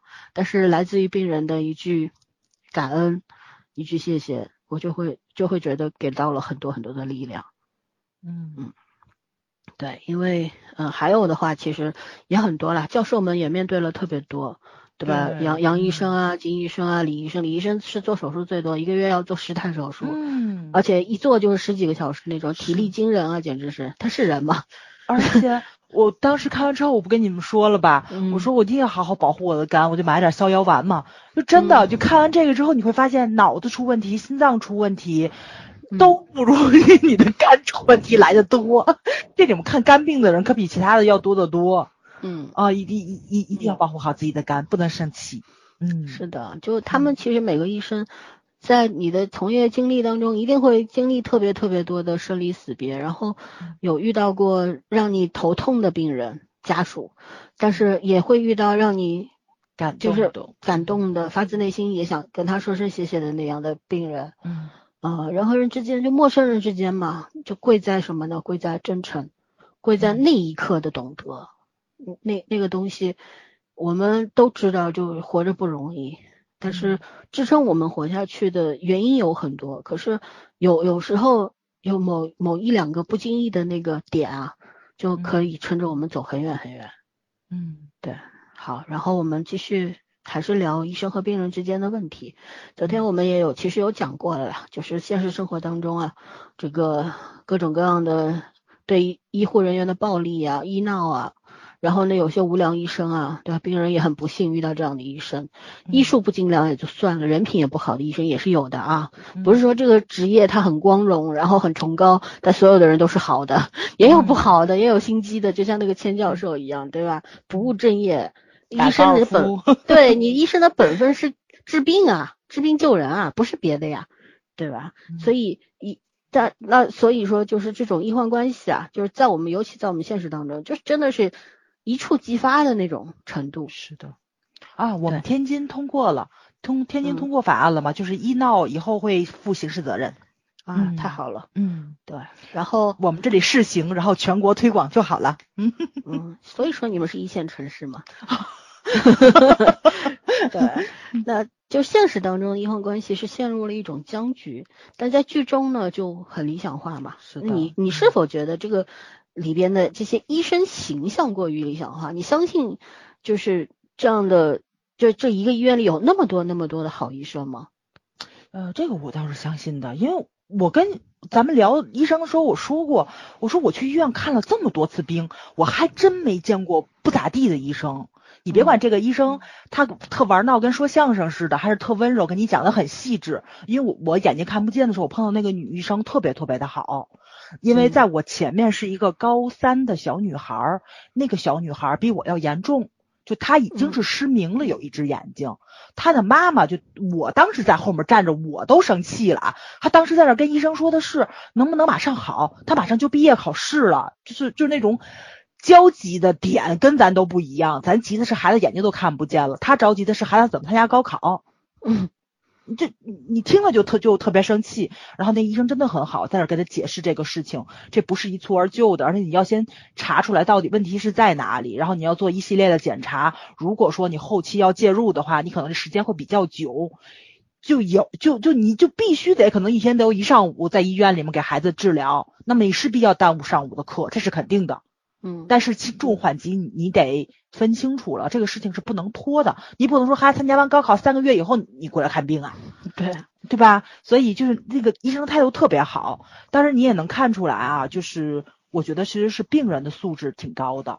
就是这个妈妈虽然问的一些问题比较久或者怎么样的，我们我们等待的人都没有着急的。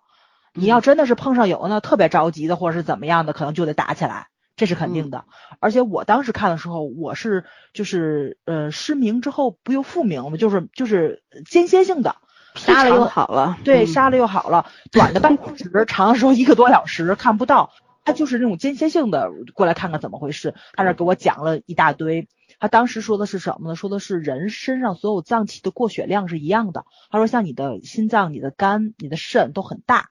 他过的血跟你的眼球那么小，是一样的过血量。所以当你极度疲劳的时候，所以最先能感受到你疲劳，其实就是眼睛。像有时候咱们就特别累的时候，你要眼压打眼睛，对，然后你可能眼眼睛很疼，你发烧时候不眼睛也也会疼吗？他给你讲的就特别通俗易懂，他说这个时候其实你极度疲劳的一个象征，呃，但是咱们就会也会做一些相系一系列检查嘛，把片子给我都给我讲了都没有问题。他现在唯一要做的一个可能就是，如果还不放心的话，那么就可能就得去查脑子了，因为有可能是脑子引起来，那么就要去做核磁什么的。他告诉你了，就有。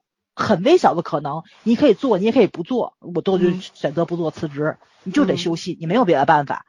但是前面那个妈妈后来那个病怎么解决的我不知道，但我当时听的时候真的很生气，孩子都这样，他都看不到，持续性看不到了，你还想着高考呢。但是碰到这种家长，他也不能够用自己的那个经验，你去跟家长说，他只能把一系列要发生的事情跟你说好了，真的是态度特别特别的好。我从来没在医院里见着过就是态度不好的医生，我只见着过态度不好的病人。嗯，我颈椎的时候我也跟你们说了，对吧？我去医院里面看颈椎，大妈们永远掐歌，就是不是唱号似的，一号进来，二号进来那种。对，插队，因为进去要扎针灸嘛，挨个扎扎扎针灸，他永远掐你。我当时我我也不上班，我就想着无所谓，你掐也就掐吧。我就从早晨十点一直。那个十一点才能进去，就这种。最后是医生把我叫进来，因为因为我把东西已经提前都给他了，但是我就一直没有进去。大妈妈卡也就卡，里面就两张病床，出来一个进去一个，出来一个进去一个，所以就属于这种嘛。他最后他把我叫进去的，他最后他他他就说的是以后别这么实在，就进来。可是你说你跟那帮大妈们抢，你又不值当的，你就真的就。就不值当的吧？你说这这犯矫情什么的，对吧？就我只见过不好的病人，我真没见过不好的医生，真是的。嗯，其实我是觉得像医生这种行业啊，他不仅是要治病，还要治心。对对，就是可能有时候病人那个肉体上面非常的痛苦的时候，他心里面是需要安慰的，所以有时候医生一句。温柔的话，一个好的态度，对病人就是一种很大的宽慰。他心里舒服了，身上可能也不就不那么痛了呀，而且对治病会有一些信心了，对吧？但是呢，我们也要考虑，就是说医生他这个工作量啊，尤其像我们这种医疗体制底下，你看那个门诊嘛。你得一一从早到晚的不停的是吧？有的时候四五个人拥在里边，有些不不自觉。是的。可能有的时候有些人去拍片了，然后拿完片回来，就我有时候去拍片了，然后我我这个时候看到里面有人，我不知道我该不该进去。但是有些人就直接就进去了，然后就在那儿等着围着医生，然后我觉得医生也挺惨的，那个空气都稀薄了，被吸完了氧气那种，就是全是人被埋在里边那种。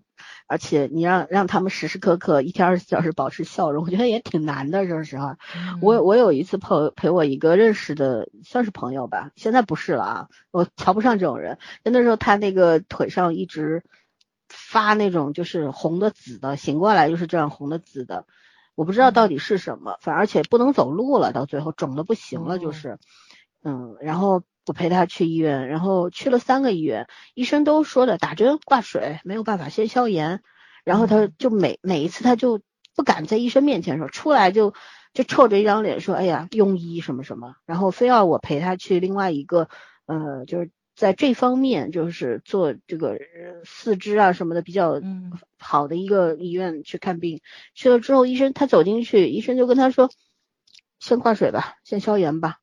也那是就是一个很有名的医生啊，就看了一眼，然后他当时就不开心了，他就说你就不能多看一会儿吗？医生说我看你这个已经看了十几二十年了，我一看就知道你是什么问题啊，嗯，对吧？就没有别的办法，你要不疼，先消炎，先把这个这个病给这个炎给炎症给消下去，然后我们再看别的后面的这个治疗的方法，对吧？吃药打针该怎么做就怎么做，然后这个朋友就。很不开心，然后就药也不挂，水也不挂就走了。这种心态也很奇怪啊！对呀，医生跟你说没事儿，不是好事儿吗？对呀，我就当时我就问他，我说你这个是有被迫害妄想症吗？啊，你这么不相信医生的话，为什么要去看医生呢？你在家躺着好了，他自己会好的吗？对吧？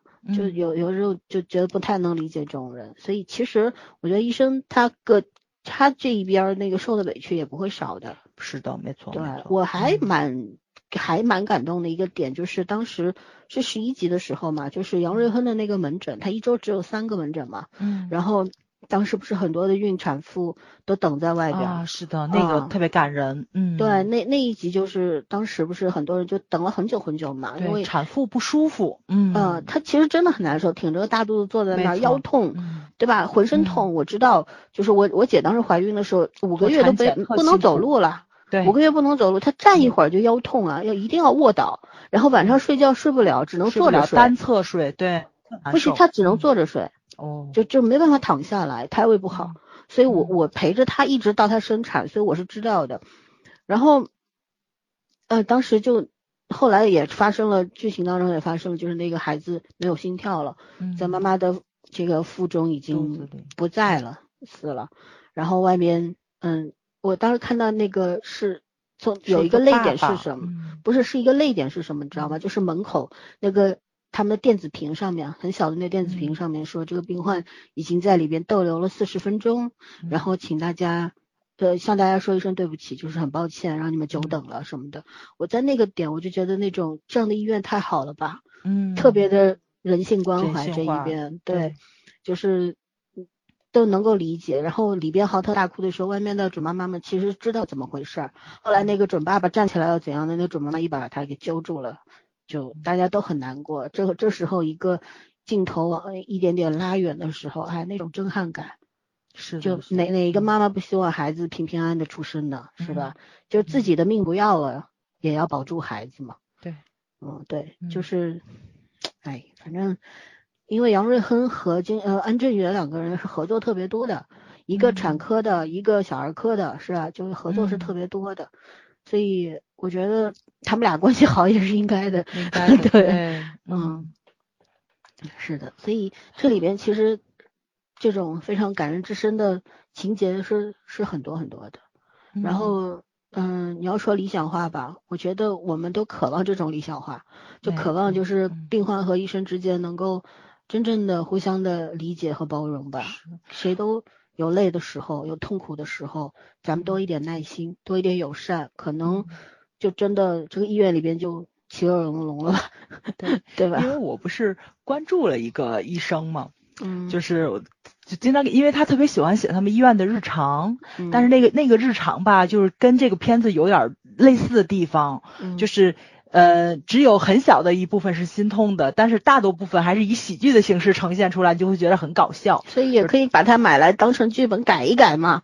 对呀，就是你可以联系这种医护人员去去找他。他前些日子写了一个，快把我们笑死了。但是我觉得这可能就跟呃你们的工作比较相似，就是疫情期间大家都吓着了。是什么呢？他们。从急诊拉过来一个病人，眼睛里面有出血点，他是眼科的，眼睛里有出血点，但是出血点引起的那一系列原因都查完了之后是不知道的，然后这个医生就就很困惑，你知道吗？就为什么查什么数据都是正常，眼睛里面还有出血点，就给门诊打电话了，然后就问这是怎么回事儿，然后呢，门诊说的是急性胃出血送过来的，嗯，然后呢。然后就，然后就跟他说，他们胃胃出血也没查出来什么样的原因，然后就电话就撂了，就问这个病人，这个病人跟他说的是，因为他们门口的邻居前些日子胃胃出血被送进了医院，他害怕自己心理压力造成的，然后就就精神科吧，就就想象不到啊，就是他能给自己压力大到就是能够。身体变成胃出血跟眼底出血这件事情，就对心理影响生理的，对对对，就是本身可能也是有一些些。病灶的，但是呢，他的心理受到了极大的这个压力的时候，他可能这些东西就提前爆出来，也是有的。你不能说他原来是这个零基础的啊，突然就爆。对对对对对，他肯定是身体有一定的问题，所以一紧张，怕自己变成那样子，就就爆发出来了。哎，不过真的是就看出来，现在大家真的都很焦虑。他当时也说了一句嘛，就这个时候大家肯定都很焦虑，是很焦虑的。嗯，是的，我我是希望就是说，我们特别希望在。呃，荧幕上面，呃，影视剧里边看到什么呢？就是那种呃非常生活化的。就是医院里面发生的那些故事，其实以前像我们小时候看编辑部的故事啊什么，那不就都是普通人在一块儿，天天就拉拉家常啊，工作呀什么的，生活呀等等。我们是有有做过这样子类似的这种作品的情景剧啊什么的，对吧？我们是有基础的，做的也很好。然后现在好像就做不出来了，就是写医院吧，非要搞得高大上，那医院我都分不清那是医院还是 KTV 了。对，就那个运色过浓里边那医生的办公室也太好了吧！我心想，什么国际医院也不太像啊，你这办公室这么豪华的呢，对吧？莆田系，对，不太懂。然后，对，然后写医生嘛，非要歌颂他们，嗯，特别要标榜他们多么多么的，就是你把这一一一群人架到了神坛上之后，然后你在面对真实的他们的时候。呃，互相之间都是很尴尬的这件事情。嗯，你把他们神化了之后，如果他们说把这个，他们没有达到你想象中的那个 状态，嗯啊，没有对你和颜悦色，没有手到病除，然后你就这个不行，就觉得受不了了，不对了，怎样的？我觉得那是对彼此都不公平的。所以还是说，像这些行业啊，我们还是要用普通人的目光去看他们，这才是正确的，对吧？他们只是比你，他们在这个领域里边更专业。然后你生病的时候需要找他们，就就是这样。而且医生不是说你去看了，你你得了绝症去看了病，医生一定把你弄活了，不会的啊。是的。他治治病只是在缓和你的痛苦，然后让你的这个病发作的时间更短，然后控制的更长，就是这个样子嘛。嗯，对吧？嗯，别被神话这个神话故事里骗了，什么把每个医生都当成华佗和扁鹊。哎呦，你可不知道了啊！我最近不也看了一部新的国剧吗？奈何 BOSS 又如何？你那不还吐槽这名字吗？名字？对，里面有个男三号，是个脑外科医生，很有名。然后呢？从来没见他做手术，也没见过，也没见他诊断过别人。但是呢，他不就作为一个角色总出来嘛？就最近两集有一个剧，就是剧情，就是两个病人质疑这个医生太年轻了，他这么年轻就拿到主任级别了，然后他能不能治好？然后呢，暗恋他的小小姑娘就把那两个人骂跑了。我当时就就已经要崩溃了，你知道吗？我从来没有见过病人在医院就是已经过来看病的门口来质疑医生的，然后呢被骂，然后就病就不看了。大姐，你就过来看脑外的好吗？这已经很很着急的病了，已经。就咱们的咱们的编剧，哎呀，就是为了谈恋爱就已经不顾任何逻辑，为了谈恋爱什么都不要，什么都不要，为谈恋爱服务。对，好可怕啊，太可怕了，简直是特灾难，你知道吧？嗯。好，那我们继续往下走，来聊一个比较大的问题了，就是剧中涉及到非常多的关系嘛，比方说男女感情问题，呃，原生家庭问题，杨医生一家对吧？然后婚姻问题，李医生和他的妻子，还有那个接受那个肝脏移植，但是丈夫出轨的那个病人，对吧？然后也是因为这个病人，李医生也总算说了一次自己的事儿。对啊，感情问题呢就比较多了嘛，一个安正元和冬天，还有蔡松华和安大卫和李一俊这个，对多角关系啊，这这当然都没有没有没有没有没有真的说是这个多角关系要打双引号的，还有就是这个呃呃金金医生和李一顺，对吧？这些爱情关系，还有呢信仰，就安正元的这个信仰，其实我们刚刚说过了，这个就可以不谈了，还有。友情问题，因为五人组的我们说完了，我们等会儿可以聊一聊住院医师组和老年组，老年组也是很精彩的。住院医师组的小小字辈也是很有意思的嘛，是吧？嗯，然后还有一些职场的问题，就是住院医师遇上的困境，比如说像那个。呃，邱医生和那个狐狸，熊玉狐狸，这个昨天晚上我们也聊过了，是就是人品和职业素养啊都很差的这个千医千教授和其他和病患和医生们的那个关系，我们就要综合来聊一聊这些了。那么，嗯，早上你就挑自己想说的说吧，好吧？嗯，那个熊与狐狸那个，昨天晚上咱们不说了吗？就聊了一下狐狸这种人在职场上怎么样。但是我到现在还是觉着，就是傻人有傻福吧。就是，当然你也得看你的那个环境跟你的上司是不是能够认可你这种工作态度跟你的工作方法。就是你不偷奸耍滑，但是我也不会有，我也不会奉承你啊什么的。如果说你的上司就比较吃狐狸那一套，那就是只能说这个职场不适合你，你要换工作。但是像那个谁，呃，像医生这个行业，可能跟咱们普通的私企是不一样的，他是需要就是老三说的，你要有信仰，你要有信念，然后你要有责任感。所以其实邱医生这种大笨熊是特别特别适合在这个职场上的，他你就是目肉眼可及，这个人是吃亏了，但是其实在同僚之中的信任，然后大家对他的认可，他肯定是都赢得了。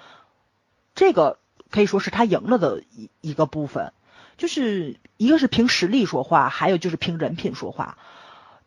嗯，像医生啊、警察啊、老师啊这些个多多少少的行业，就是你你夜路走多了，总会遇上鬼的。只要你人就是这个不正，你肯你肯定早晚得出事儿，因为大家在微博上也是有目共睹的这个事情。嗯。我想想还有什么呀？还有，嗯嗯，就是呃，我觉着相对来说，他这个机智的医生生活，倒也没有规避开那些特别不好的医生，就是签医生啊，打高尔夫啊，包括他也会去怎么说，通过自己的男性魅力去勾引公司比较高层的那个女性主管。这里不也展现出来了吗？但是就当时这个五个人还坐在一起去八卦这个事情，八卦说，哎呀，他配不上他们那个那个女性的理事怎么样的？但是最后好像是通过一个特别戏剧性的问题，就把这个事情就给解决了。就是好像那个女理事的女儿跟还是母亲啊，冒充病患过来看病，然后被他给怼回去了。之后这个事情就就解决了。其实相对来说，我觉得他这个电视剧处理的方式特别特别的好。就所有戏剧化不是冒充的，就是我觉得他女儿可能是就是陪同家里一个亲戚，或者说他女儿是个社工之类、志愿者之类的，陪同老人家来看病啊什么。来看病，嗯嗯，肯定也不是故意去设这个局了，反正就是就是通过这个事情看到他他的人品，然后就这个事情就圆满的解决掉了。他就是处理的那那种善有善报、恶有恶报的那种爽快感，是挺大快人心的那种感觉。就跟咱以前看的那种剧里面故意去制造矛盾啊，就是没有矛盾也要制造出来矛盾，硬上那种感觉是完全不一样的。所以舒爽感是非常好的。就是职场上实在是太理想化了，我觉得任何一个人都想去他们这样的工作环境里面去工作，从上司到同僚到下属，就连病人都很有素质。嗯嗯，而他们的院长对吧？去。就是分那个小小香肠的时候，院长特别卑微的说：“我是院长，食物链底端。”对，那你是院长，所以你就要做个榜样啊，你就得吃一个香肠。那个感觉其实是特别特别的，怎么说呢？就心里很舒坦的的那种感觉，因为咱们没有在现实中，也别不说没没遇见过，就很少能遇上这样的人，因为我们关键是院院长没有。架子，他不是说我我有这个身份，我是这个医院里最大的官儿，然后你就必须要怎么样对我，他也无所谓啊，知道分给你最少的，哎，好吧，就是为了让实习生们，因为为什么要给实习生最多？他给张冬天最多，因为要扒着他让他 跟他做手术，然后给实习生是。第二多的，那是因为希望孩子们赶紧投身到这个 行业上来，对，最好进他们的科室，对吧？大家暗暗中抢人，这个也挺多的。当时 金金俊元就是说，哎呦，你看给感动了他们俩之后，赶紧让他们写保证书，然后不要让他们改主意什么的。嗯，对，就就很好嘛，就是这种职场的那种互相之间关系是很健康的。可能在就是你工作上面就是要。大家认真负责是要有上下级观念的，但是下了班或者说业余时间就就轻松一点嘛，朋友一样相处也是可以的嘛，就少少吃两根香肠怎么了，对吧？你不不需要摆官架子吧？咱们现在就是最讨厌那种官僚主义，你时时刻刻有用，就当了个这个芝麻大的官儿，对吧？鸡毛当令箭就摆官架子，这种最讨厌了。没错没错，是吧？人谦和一点，不不摆架子，反而赢得了尊重更多。是的，嗯，就这种呃职场的正能量，一提正能量三个字我就特难受。但他这个真的是正能量，嗯嗯，很健康向上嘛，嗯，对，嗯，我想我想说说那个宋华和安大卫的这个暧昧啊，其实我是觉得宋华对安大卫安安大卫也是有一点点的喜欢的，可他可能他自己也分不清这个喜欢到底是什么。呃，反正我其实我更希望宋华和安大卫在一起啊！不行，我站的是那个谁，咱俩对。哎呀，就怕这种站错 CP，你知道吗？不，我没有站 CP，我无所谓，就两个人都很好嘛，都很好。对，李一俊多好呀！但是我就就是有一种特别希望像安大卫有一个人，因为他对宋华的那个感情，我觉得就崇拜，崇拜和爱是并存的。对，就是你，因为他为什么第一次就被呃宋华给吸引了，是因为。有有一个点，我觉得这个剧里边特别感人，是因为电梯那个对吧？电梯里面他都不用问你去几楼，他就给你直接摁好了。是什么？他们这个可能这整个治疗的这个门诊一共分布在七层楼里边。嗯。他看你的样子，有时候你孕妇他知道你去六楼，但是为什么有些人他知道你去三楼四楼呢？嗯。可能就是通过观察。对。因为他对自己的业务了如指掌，对自己医院的分布了如指掌。然后还有一个就是。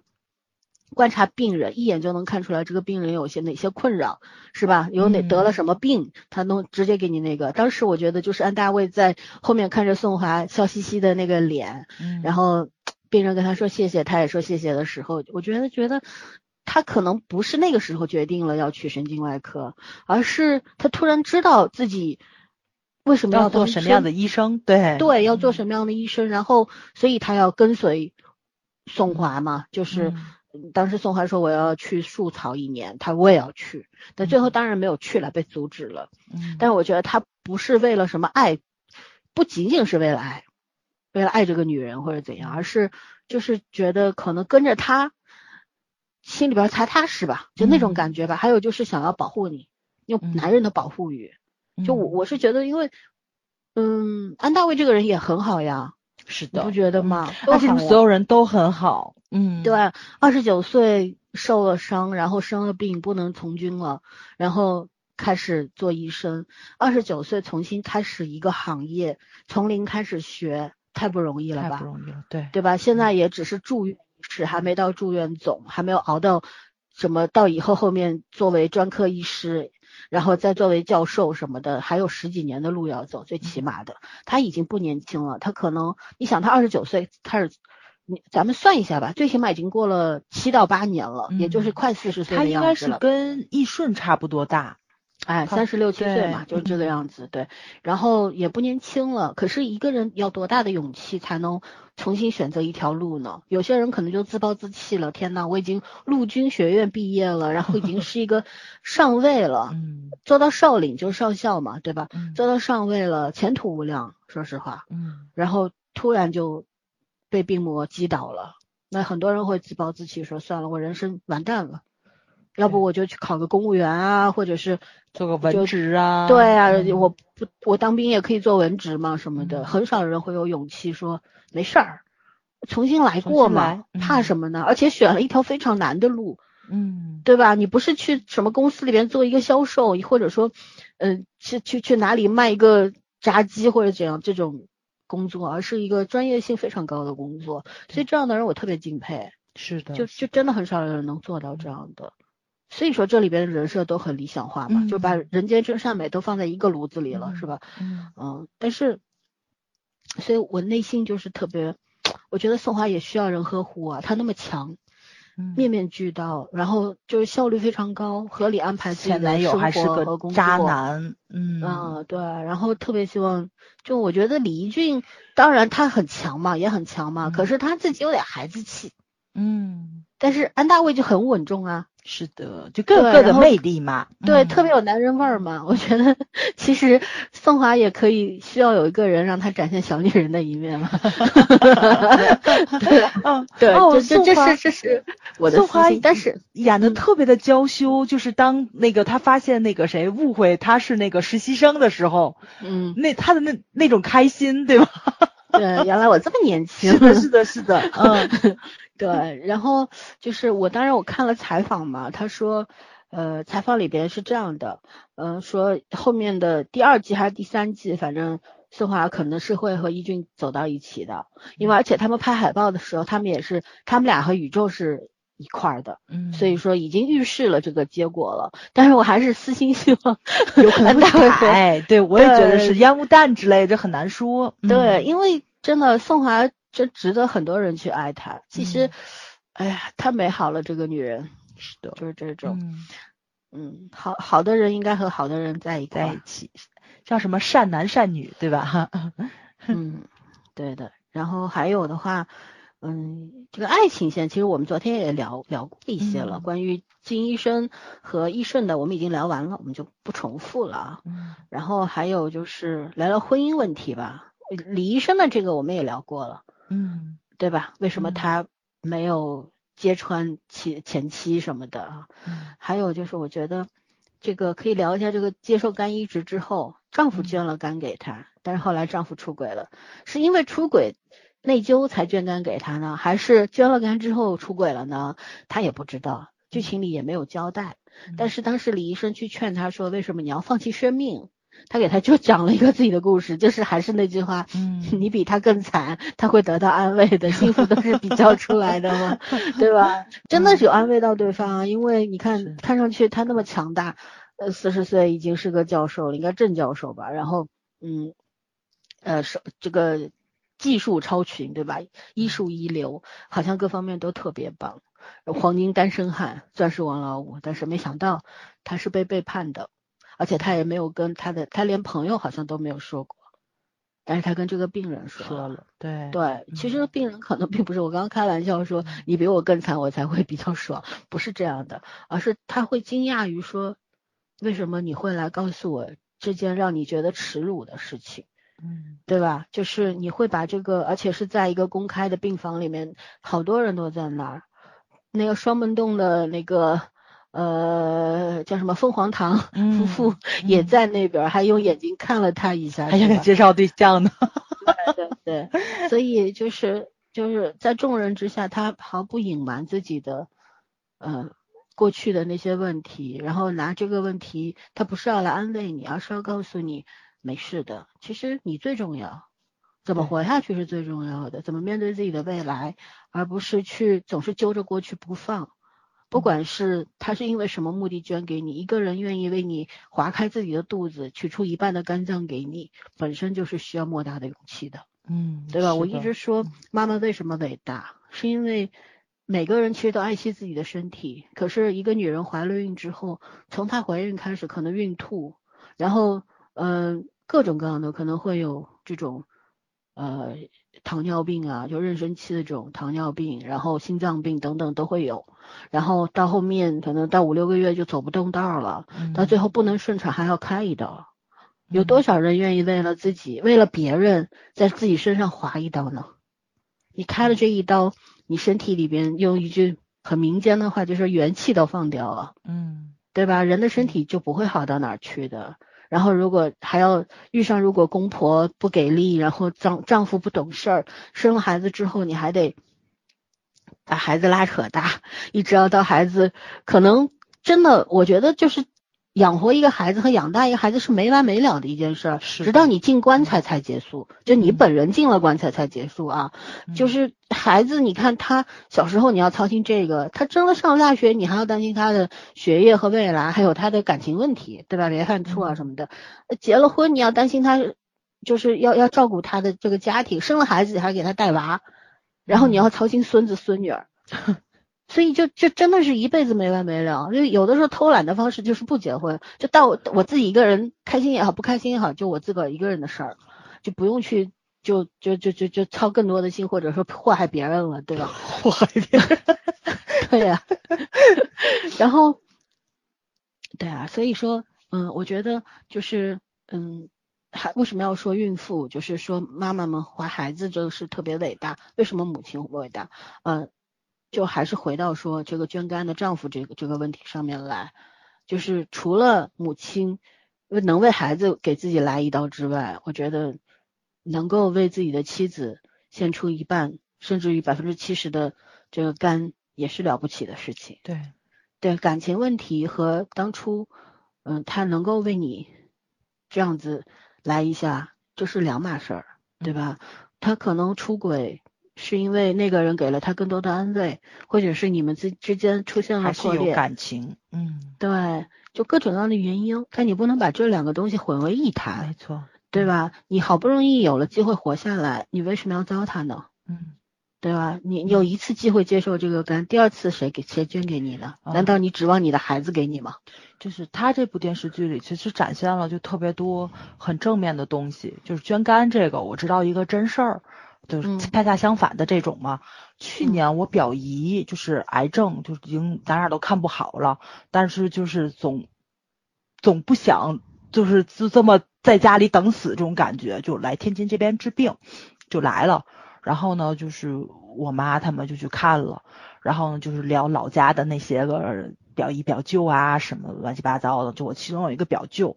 就年轻时就很爱喝酒，把肝就给喝坏了。他年轻的时候就就换了一次肝，肝就是他的姐姐们，就是我其他的表姨捐的。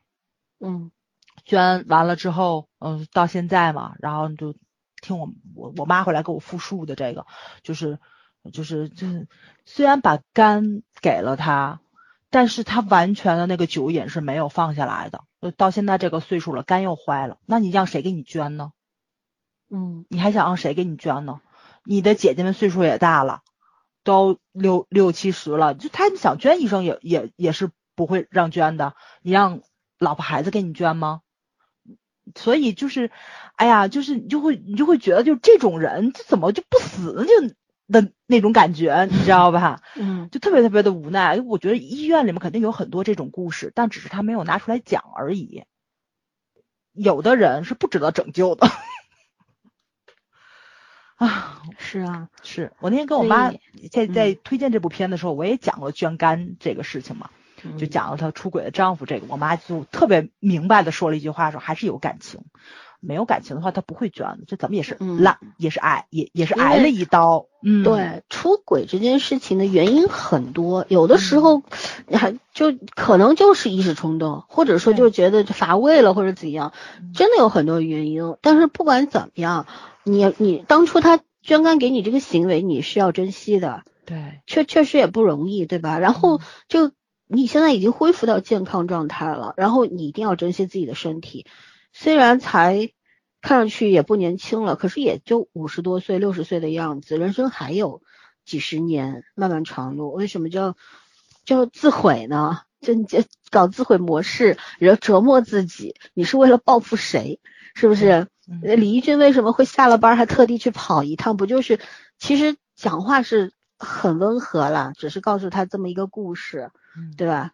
但是呢，实际上如果我觉得，如果编剧写成说你到底是想报复谁，对吧？你是你这么是是报复自己瞎了眼吗？还是去报复那个人呢？那个人已经。快活的 和别人生活在一起了，然后你你做任何事都是于事无补的，没有意义的，你还不如好好活下去，对吧？就所以我说，为什么说医生不仅要治伤病啊，还要治心呢？对，对吧？嗯嗯，好吧，然后看看还有什么可以值得聊一下的。呃，其他的那我们就聊一下这个住院医师组和老年组的友情吧。嗯，你你来说老年组。嗯，我觉得这这这几个叔叔们实在是太可爱了。呃，哎呦，他们那个理事长，对吧？就是因为这第一集出来，我觉得他老演坏人，对，制造悬念，就连那个律师都不经常演好人。对啊。就他可能为了制造悬念，所有的人都是以反派穿着西装出来，大家可能会觉得哟豪门恩怨，可能这个公这个医院的这个抢抢夺权利，没错没错。后来发现呢，就不是那么回事儿，然后呢，就这也成为一个一个梗，就他们一帮人在一起去议论他的长相的时候，就也说他啊，这个人内心很多情，但长得实在是 就是让人误会他。嗯，所以他这种反转就就也很搞笑嘛，其实也是在教育观众们不要对某些人的外表产生一种刻板印象在，嗯，然后猛男就不能有少女心吗？就是哈，你看张张雨绮在《乘风破浪姐姐》里面不就是把大家吓一跳吗？而这就这么 man 的一个女人，然后 竟然这么的少女心。就这种反转也是很有魅力的，所以当这些老年人们在一起的时候，你会发现，就是李李市长是被压制的那个。就比如说，就是六十五年的发小，是天天被教育，被镇元妈妈教育，笑死我了。嗯，但是他其实有一些细节上也是让人很难受的，比如说他有抑郁症的照，对，就是可能他妻子的离世对他也是造成了很大的一个伤害，他只是没有表现出来而已，而且呢，就是就也是。友友情的理解，看你怎么看这个问题了。大家都觉着可能佛祖的妈妈跟他有点暧昧关系或者怎么样，但是好像还真的没有，没有啊，六十五年的朋友啊，对对啊，那还要什么爱情啊？就是就这岁数了，对啊，就像我亲爱的朋友里边一样的，男嗯老老头老太太之间是有很深的友谊在那边的。嗯，对吧？不要用这种很俗的眼光去看他们嘛。但是他们在一块，我也不反对。对对对，在一块我们也不反对。老来有伴儿也挺好的嘛，对吧？对，他们现在就真正体现出来了，就是老来有伴儿的感觉。然后这些人在一起互相陪伴，而且这这这这种怎么说呢？就是这种食食物链上的碾压上，就那个，就说你的碗里是什么？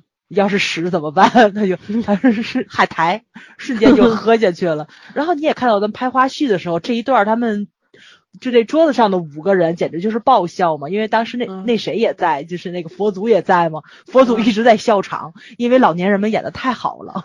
嗯，他一直在笑场，就觉着啊，这个氛围特别特别的好，就是老演员的那种默契，然后也把他们之间的那种感情演绎的非常非常的生动，就又跟他们这个年轻人这一帮四十岁的人又不太一样，区别，对，没错没错。还有院长其实跟他们也，院长是小弟啊，才是真正的小弟啊，嗯，对啊，嗯，又要听会长夫人的，又 要听理事长的，但是他又是院长。啊，好，就就就很难做，然后底下这帮人也不让他省心，也不听他的，天天在夹缝中生存。觉得这帮老年人挺挺不容易的，主要是他们不容易，他们出场，他们出场的契机就特让人难受，葬礼，要不就是谁谁谁住院了，要不就是谁谁的老公出轨要闹离婚，对吧？就他们这些人当出来的时候，就是。就是老了老了，还要面对这么悲惨的事儿了。对对对，就是任何的悲伤的东西，在他们面前，呃，已经激不起他们心情的一种浮动出来了。但是他们还是会愤怒，还是会高兴，还是会伤心。你会觉得他们很鲜活。这些人，当他们这些人聚在一起去玩一个 黑手党游戏的时候，就是跟时代的那种落差感又出来了。对啊，对。但最聪明的还是。这个理事长啊，对他反应最快，他懂，他立刻就 get 到这个玩法是什么了，是什么了？那郑渊妈就很傻，第一次说，哎，我就是那个黑手党，笑死人了。对，他懂了。呃，老年人可能就就就就是一些看上去很欢乐的场景，就会让你联想很多事儿嘛。你比方说这个玩游戏的时候，你就会想到自己的父母，可能你跟他们玩游戏，他们一定第一。为父母肯定会拒绝，为什么拒绝？他知道跟你了解不了你们年轻人的这个玩法，然后他可能怕自己跟不上，有点丢人。嗯，还有个可能真的没有什么兴趣，因为他们有他们的爱好，对吧？嗯。嗯，可是就是愿意去接受这种新式的这个年轻人生活方式或者游戏方式的这些老年人就特别可爱嘛。对，没错。对，对我我我都我就很羡慕，我就觉得我和我爸一辈子都不可能玩这种杀人狼人杀的游戏啊什么的，会打起来的。他不是他会他会觉得好无聊啊，这什么呀？就是那种，你知道我爸生日我给他买了一套乐高 啊，然后他嗯对，然后他就跟我说，而且是很简单的，九岁那个智商。然后，然后我爸说：“哎呀，他就很兴奋的打开了，打打开了之后，我就跟他说，这个袋子上面都有编码的，你一袋一袋的拆。他不听我的，啪，全倒一块。然后他就看着那一 一地的那，他放在地板上，嗯，一地的这个零件的时候，崩溃了。他就说：这个从哪里开始啊？哎呦，他说你怎么会喜欢玩这种东西的？是不是？然后后来我没办法，我拿我没有时间。”给玩他那个东西，我就拿了一个就专门装乐高那个零件的盒子，给他全都分分好颜色，分一格一个分好。我说等我有空的时候我来给你拼。然后他已经忘掉成你玩了。对，他说他我只要拼好了把成品给他就可以了。哦，但是后来嗯，你说你说嗯嗯，后来我就跟他说，我说爸爸，我说其实老年人玩这个不容易得老年痴呆，你知道吗？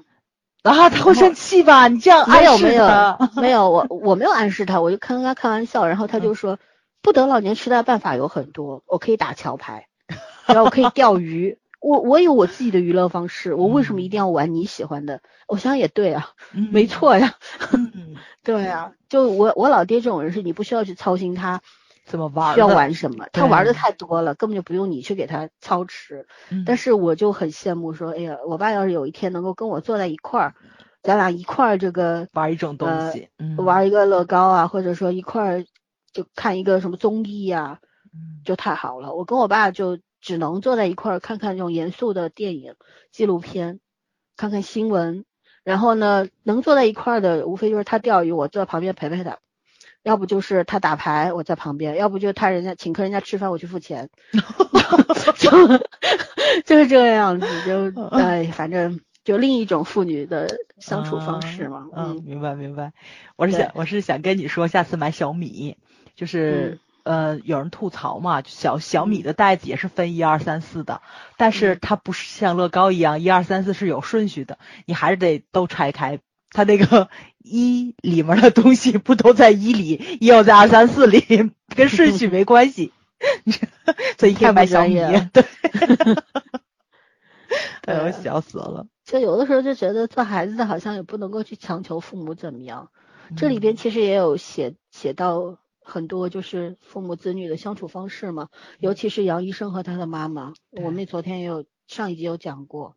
然后，嗯，哎呀，我是觉得人有的时候不愿意变，可能是因为没有受到大的打击和刺激吧。是的，就觉得人生就这样走下去挺好的，就按部就班嘛，对吧？嗯，我喜欢的方式，但有的时候是逼着你不得不转个方向，对，逼着你不得不去承担一些负担。一些责任，呃，这个时候你也是不得不去承担嘛，没办法。然后还有的就是，我觉得，嗯，郑源和他妈妈之间这种关系其实也是比较健康的。我觉得他妈妈特别特别的伟大，嗯，呃。因为当时那个理事长问他说：“你信什么？你有什么信仰？”他说：“我活到这把年纪，什么不都得信一下吗？都得试试看吗？” 特特别豁达，对吧？就是其实他是应该是一个没有什么信仰的人，无神论者。其实我也是，我什么我什么都不信，但是遇上庙我已经去拜一拜，遇上教堂我已经去看一看。看一看，嗯，对，就是呃，活得特别的。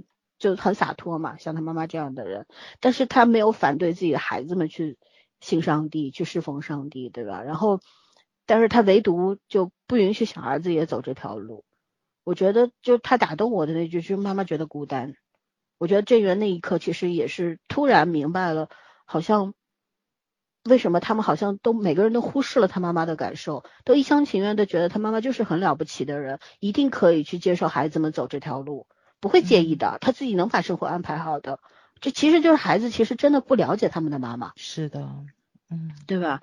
然后当妈妈说出了这句“我我也很孤单，我不允许你去”的时候，我觉得他是有震撼到的，可能突然反省了，好像我们一直没有去真正的理解自己的母亲，不想不理解他，不了解他真正在想什么，他需要什么，嗯，对吧？然后是这样的啊，我就像有有我我曾经有一个朋友就。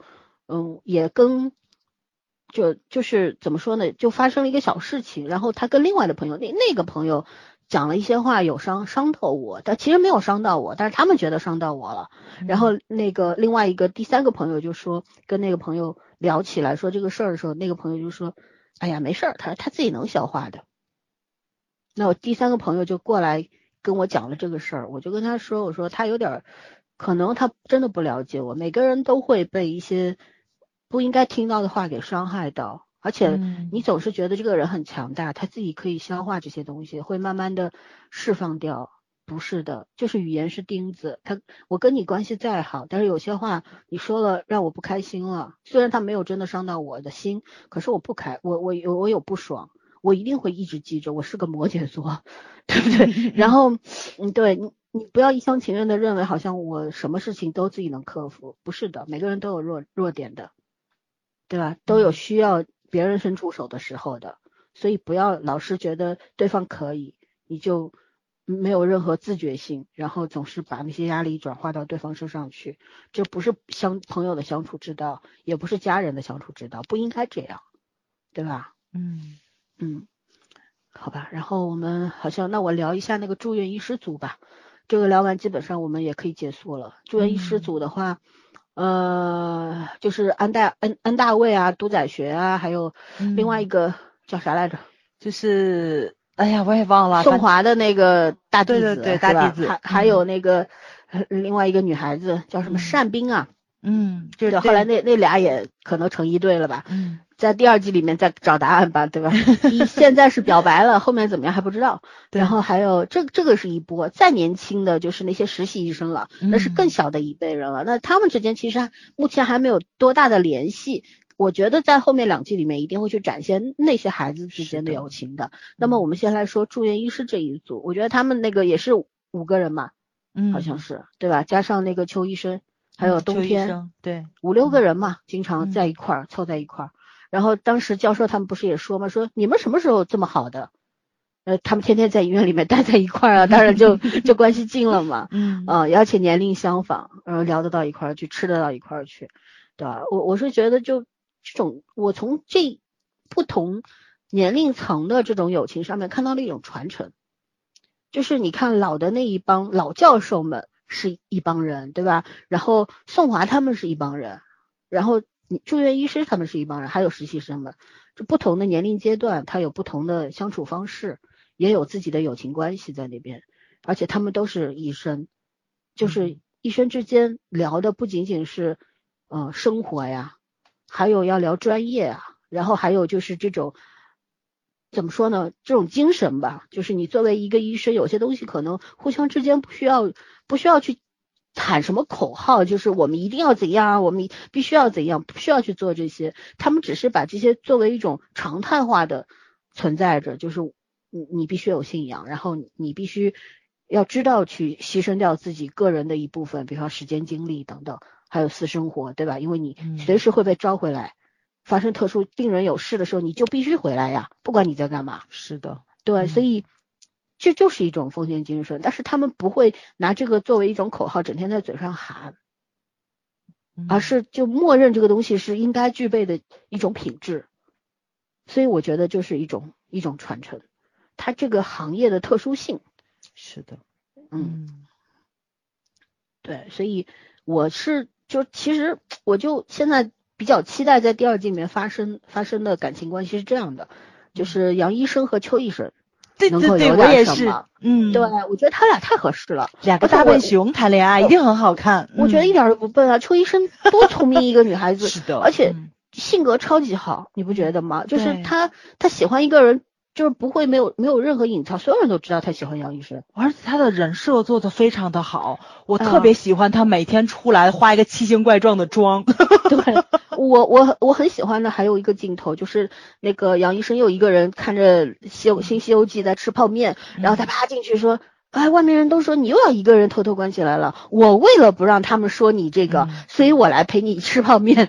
然后就不由分说的把泡面端到那个大桌子上，然后从兜里拿一堆东西。对对对，两个白大褂口袋掏出两罐可乐，裤兜里掏出两个热狗棒。嗯，然后杨医生就笑了嘛。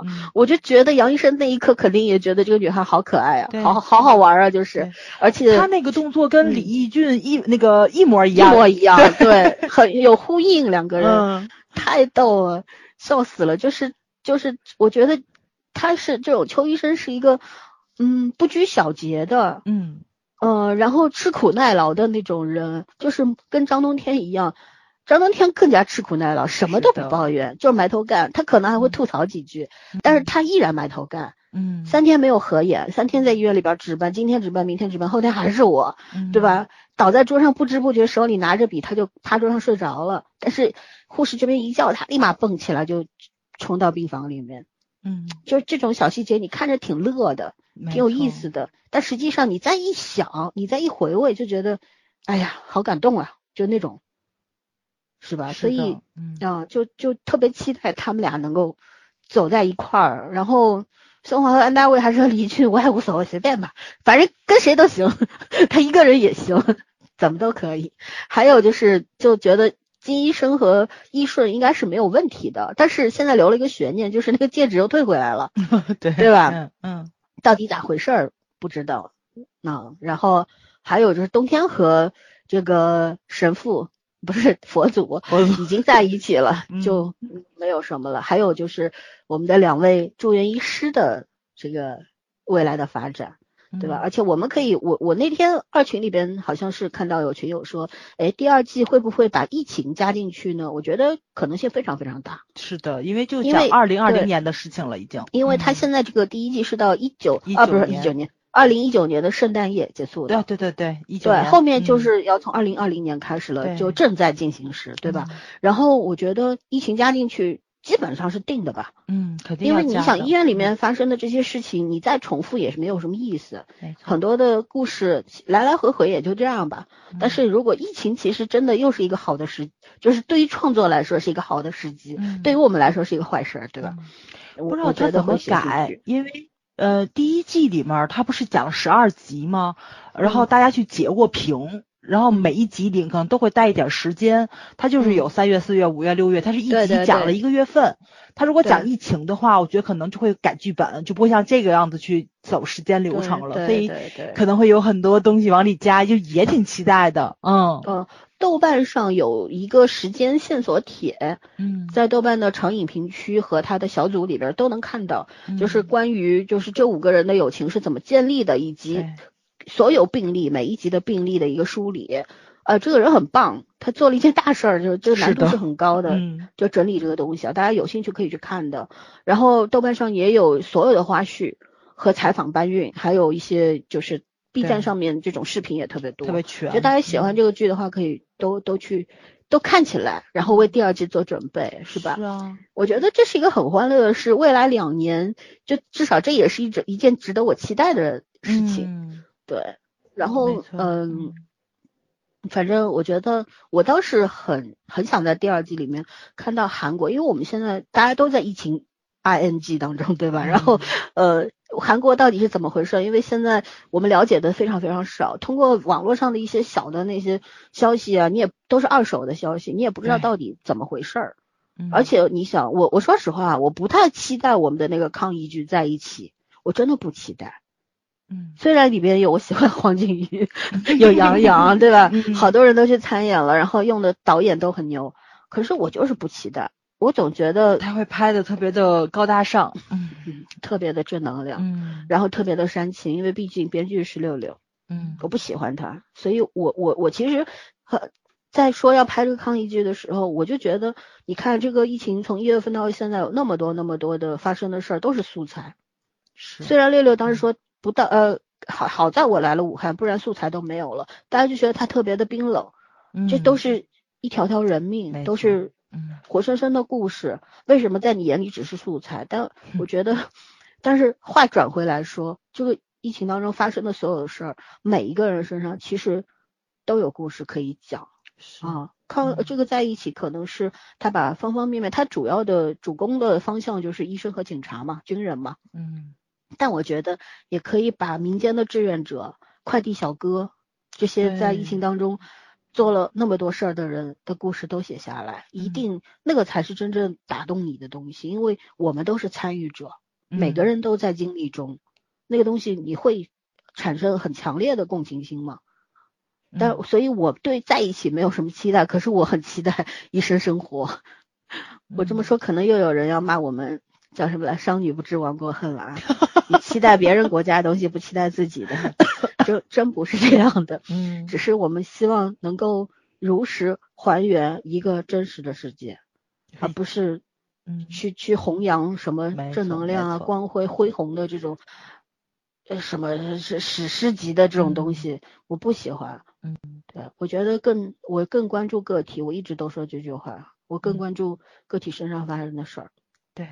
小人物身上的悲欢离合才更打动人。嗯，其实我我这两天在想，我说如果有机会，有一天就真的能够放开这种审核制度，大家能够呃鼓励更多的人去创作的话，就像我们在疫情当中你每天去取快递都能写一个故事出来。对，可不对，快递堆在门口，然后一堆人从一开始乱作一团，然后后来有人，呃，当时我说为什么大家不排队，然后大家开始井然有序的去取快递，到最后门口大门口有六七个快递员在那边不同公司的，然后快递就放在地上，你自己去认领，这个过程其实还挺好玩的。有的时候我还经历过说有有一个快递员开着一辆。就是那种厢式货车来的，然后里面几百个快递，然后我就在那个风里边，大大冷天嘛，穿着一个厚的风衣，就在那站了半个多小时，因为已经是大半夜，就是晚上七点多，快八点了，特别冷。我也觉得我等在这儿省得他再给我打个电话。还有呢，我也不想再从最后一排走到大门口，走四五百米走出来了，我宁可等。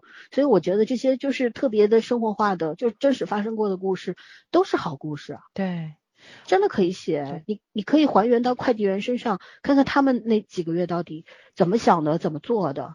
外卖小哥怎么想怎么做。他能不能够把现在网上发布？因为大家很多人都传视频上去了嘛。我今天看了一个，就就是就是很讽刺的事情，就是呃，这个人约了家里的家政阿姨过来做卫生。因为现在就不都恢恢复了吗？阿姨跟他说今天来不了，得明天来。为什么？因为上面下规定了，所有的像他们这种家政类的或者说是服务类的人都要去做核酸检测，嗯，咽拭子的那种。然后阿姨给他拍了一个现场的视频，他就懵逼了，知道吗？乌泱乌泱几百口子没有排队，就跟剧集是差不多的，都在一个地方等待。然后呢，就然后底下评论不就就全就就全都出来了吗？说的是这不属于剧集吗？也也也不排个队，这有多少人啊？出事儿怎么办？然后底下说管理能力真差，这就是基 层。然后说了一堆，然后就有杠精出来了嘛，说的是你怎么不知道没排队？那里面排队了呢？我们说对，你里面排队，外面人就不管了。所以你这这个你就特别没有办法说，你知道吗？很多形式主义特别多，这些东西能拍出来吗？不可能拍出来。我觉得，如果有一天它能够成为一个文学作品或者一个影视作品呈现的话，这才是能够引起人们反思的，对对吧？嗯，你你可能自己身边发生的你也没当回事儿，转个头就忘了。可是如果它作为一个作品出现的时候，它时时刻刻的在提醒你这个事事情错在哪儿，哪些是有问题，我们需要哪些去检讨，我觉得很很有用啊。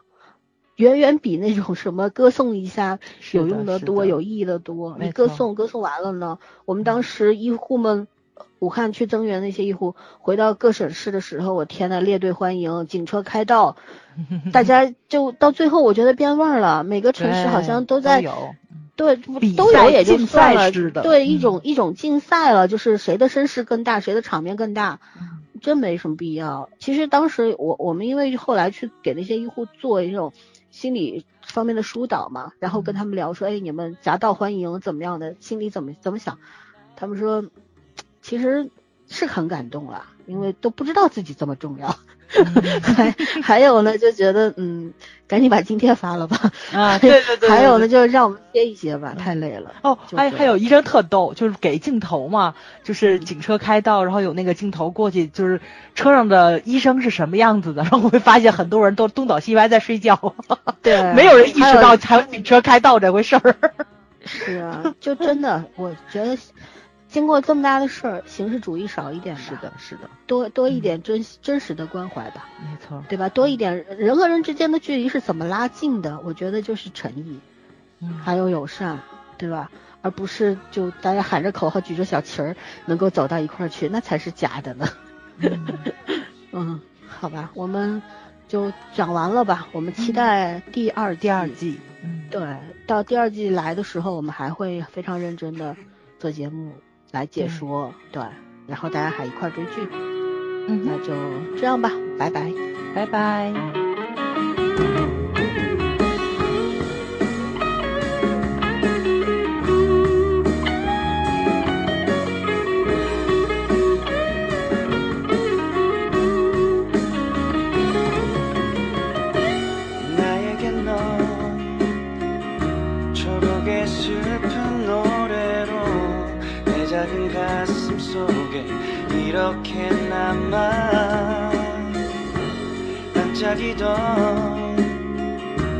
너의 예쁜 눈만울에 수많은 별 별이 되어 영원토록 빛나고 싶어. 너에게 난 해질 영원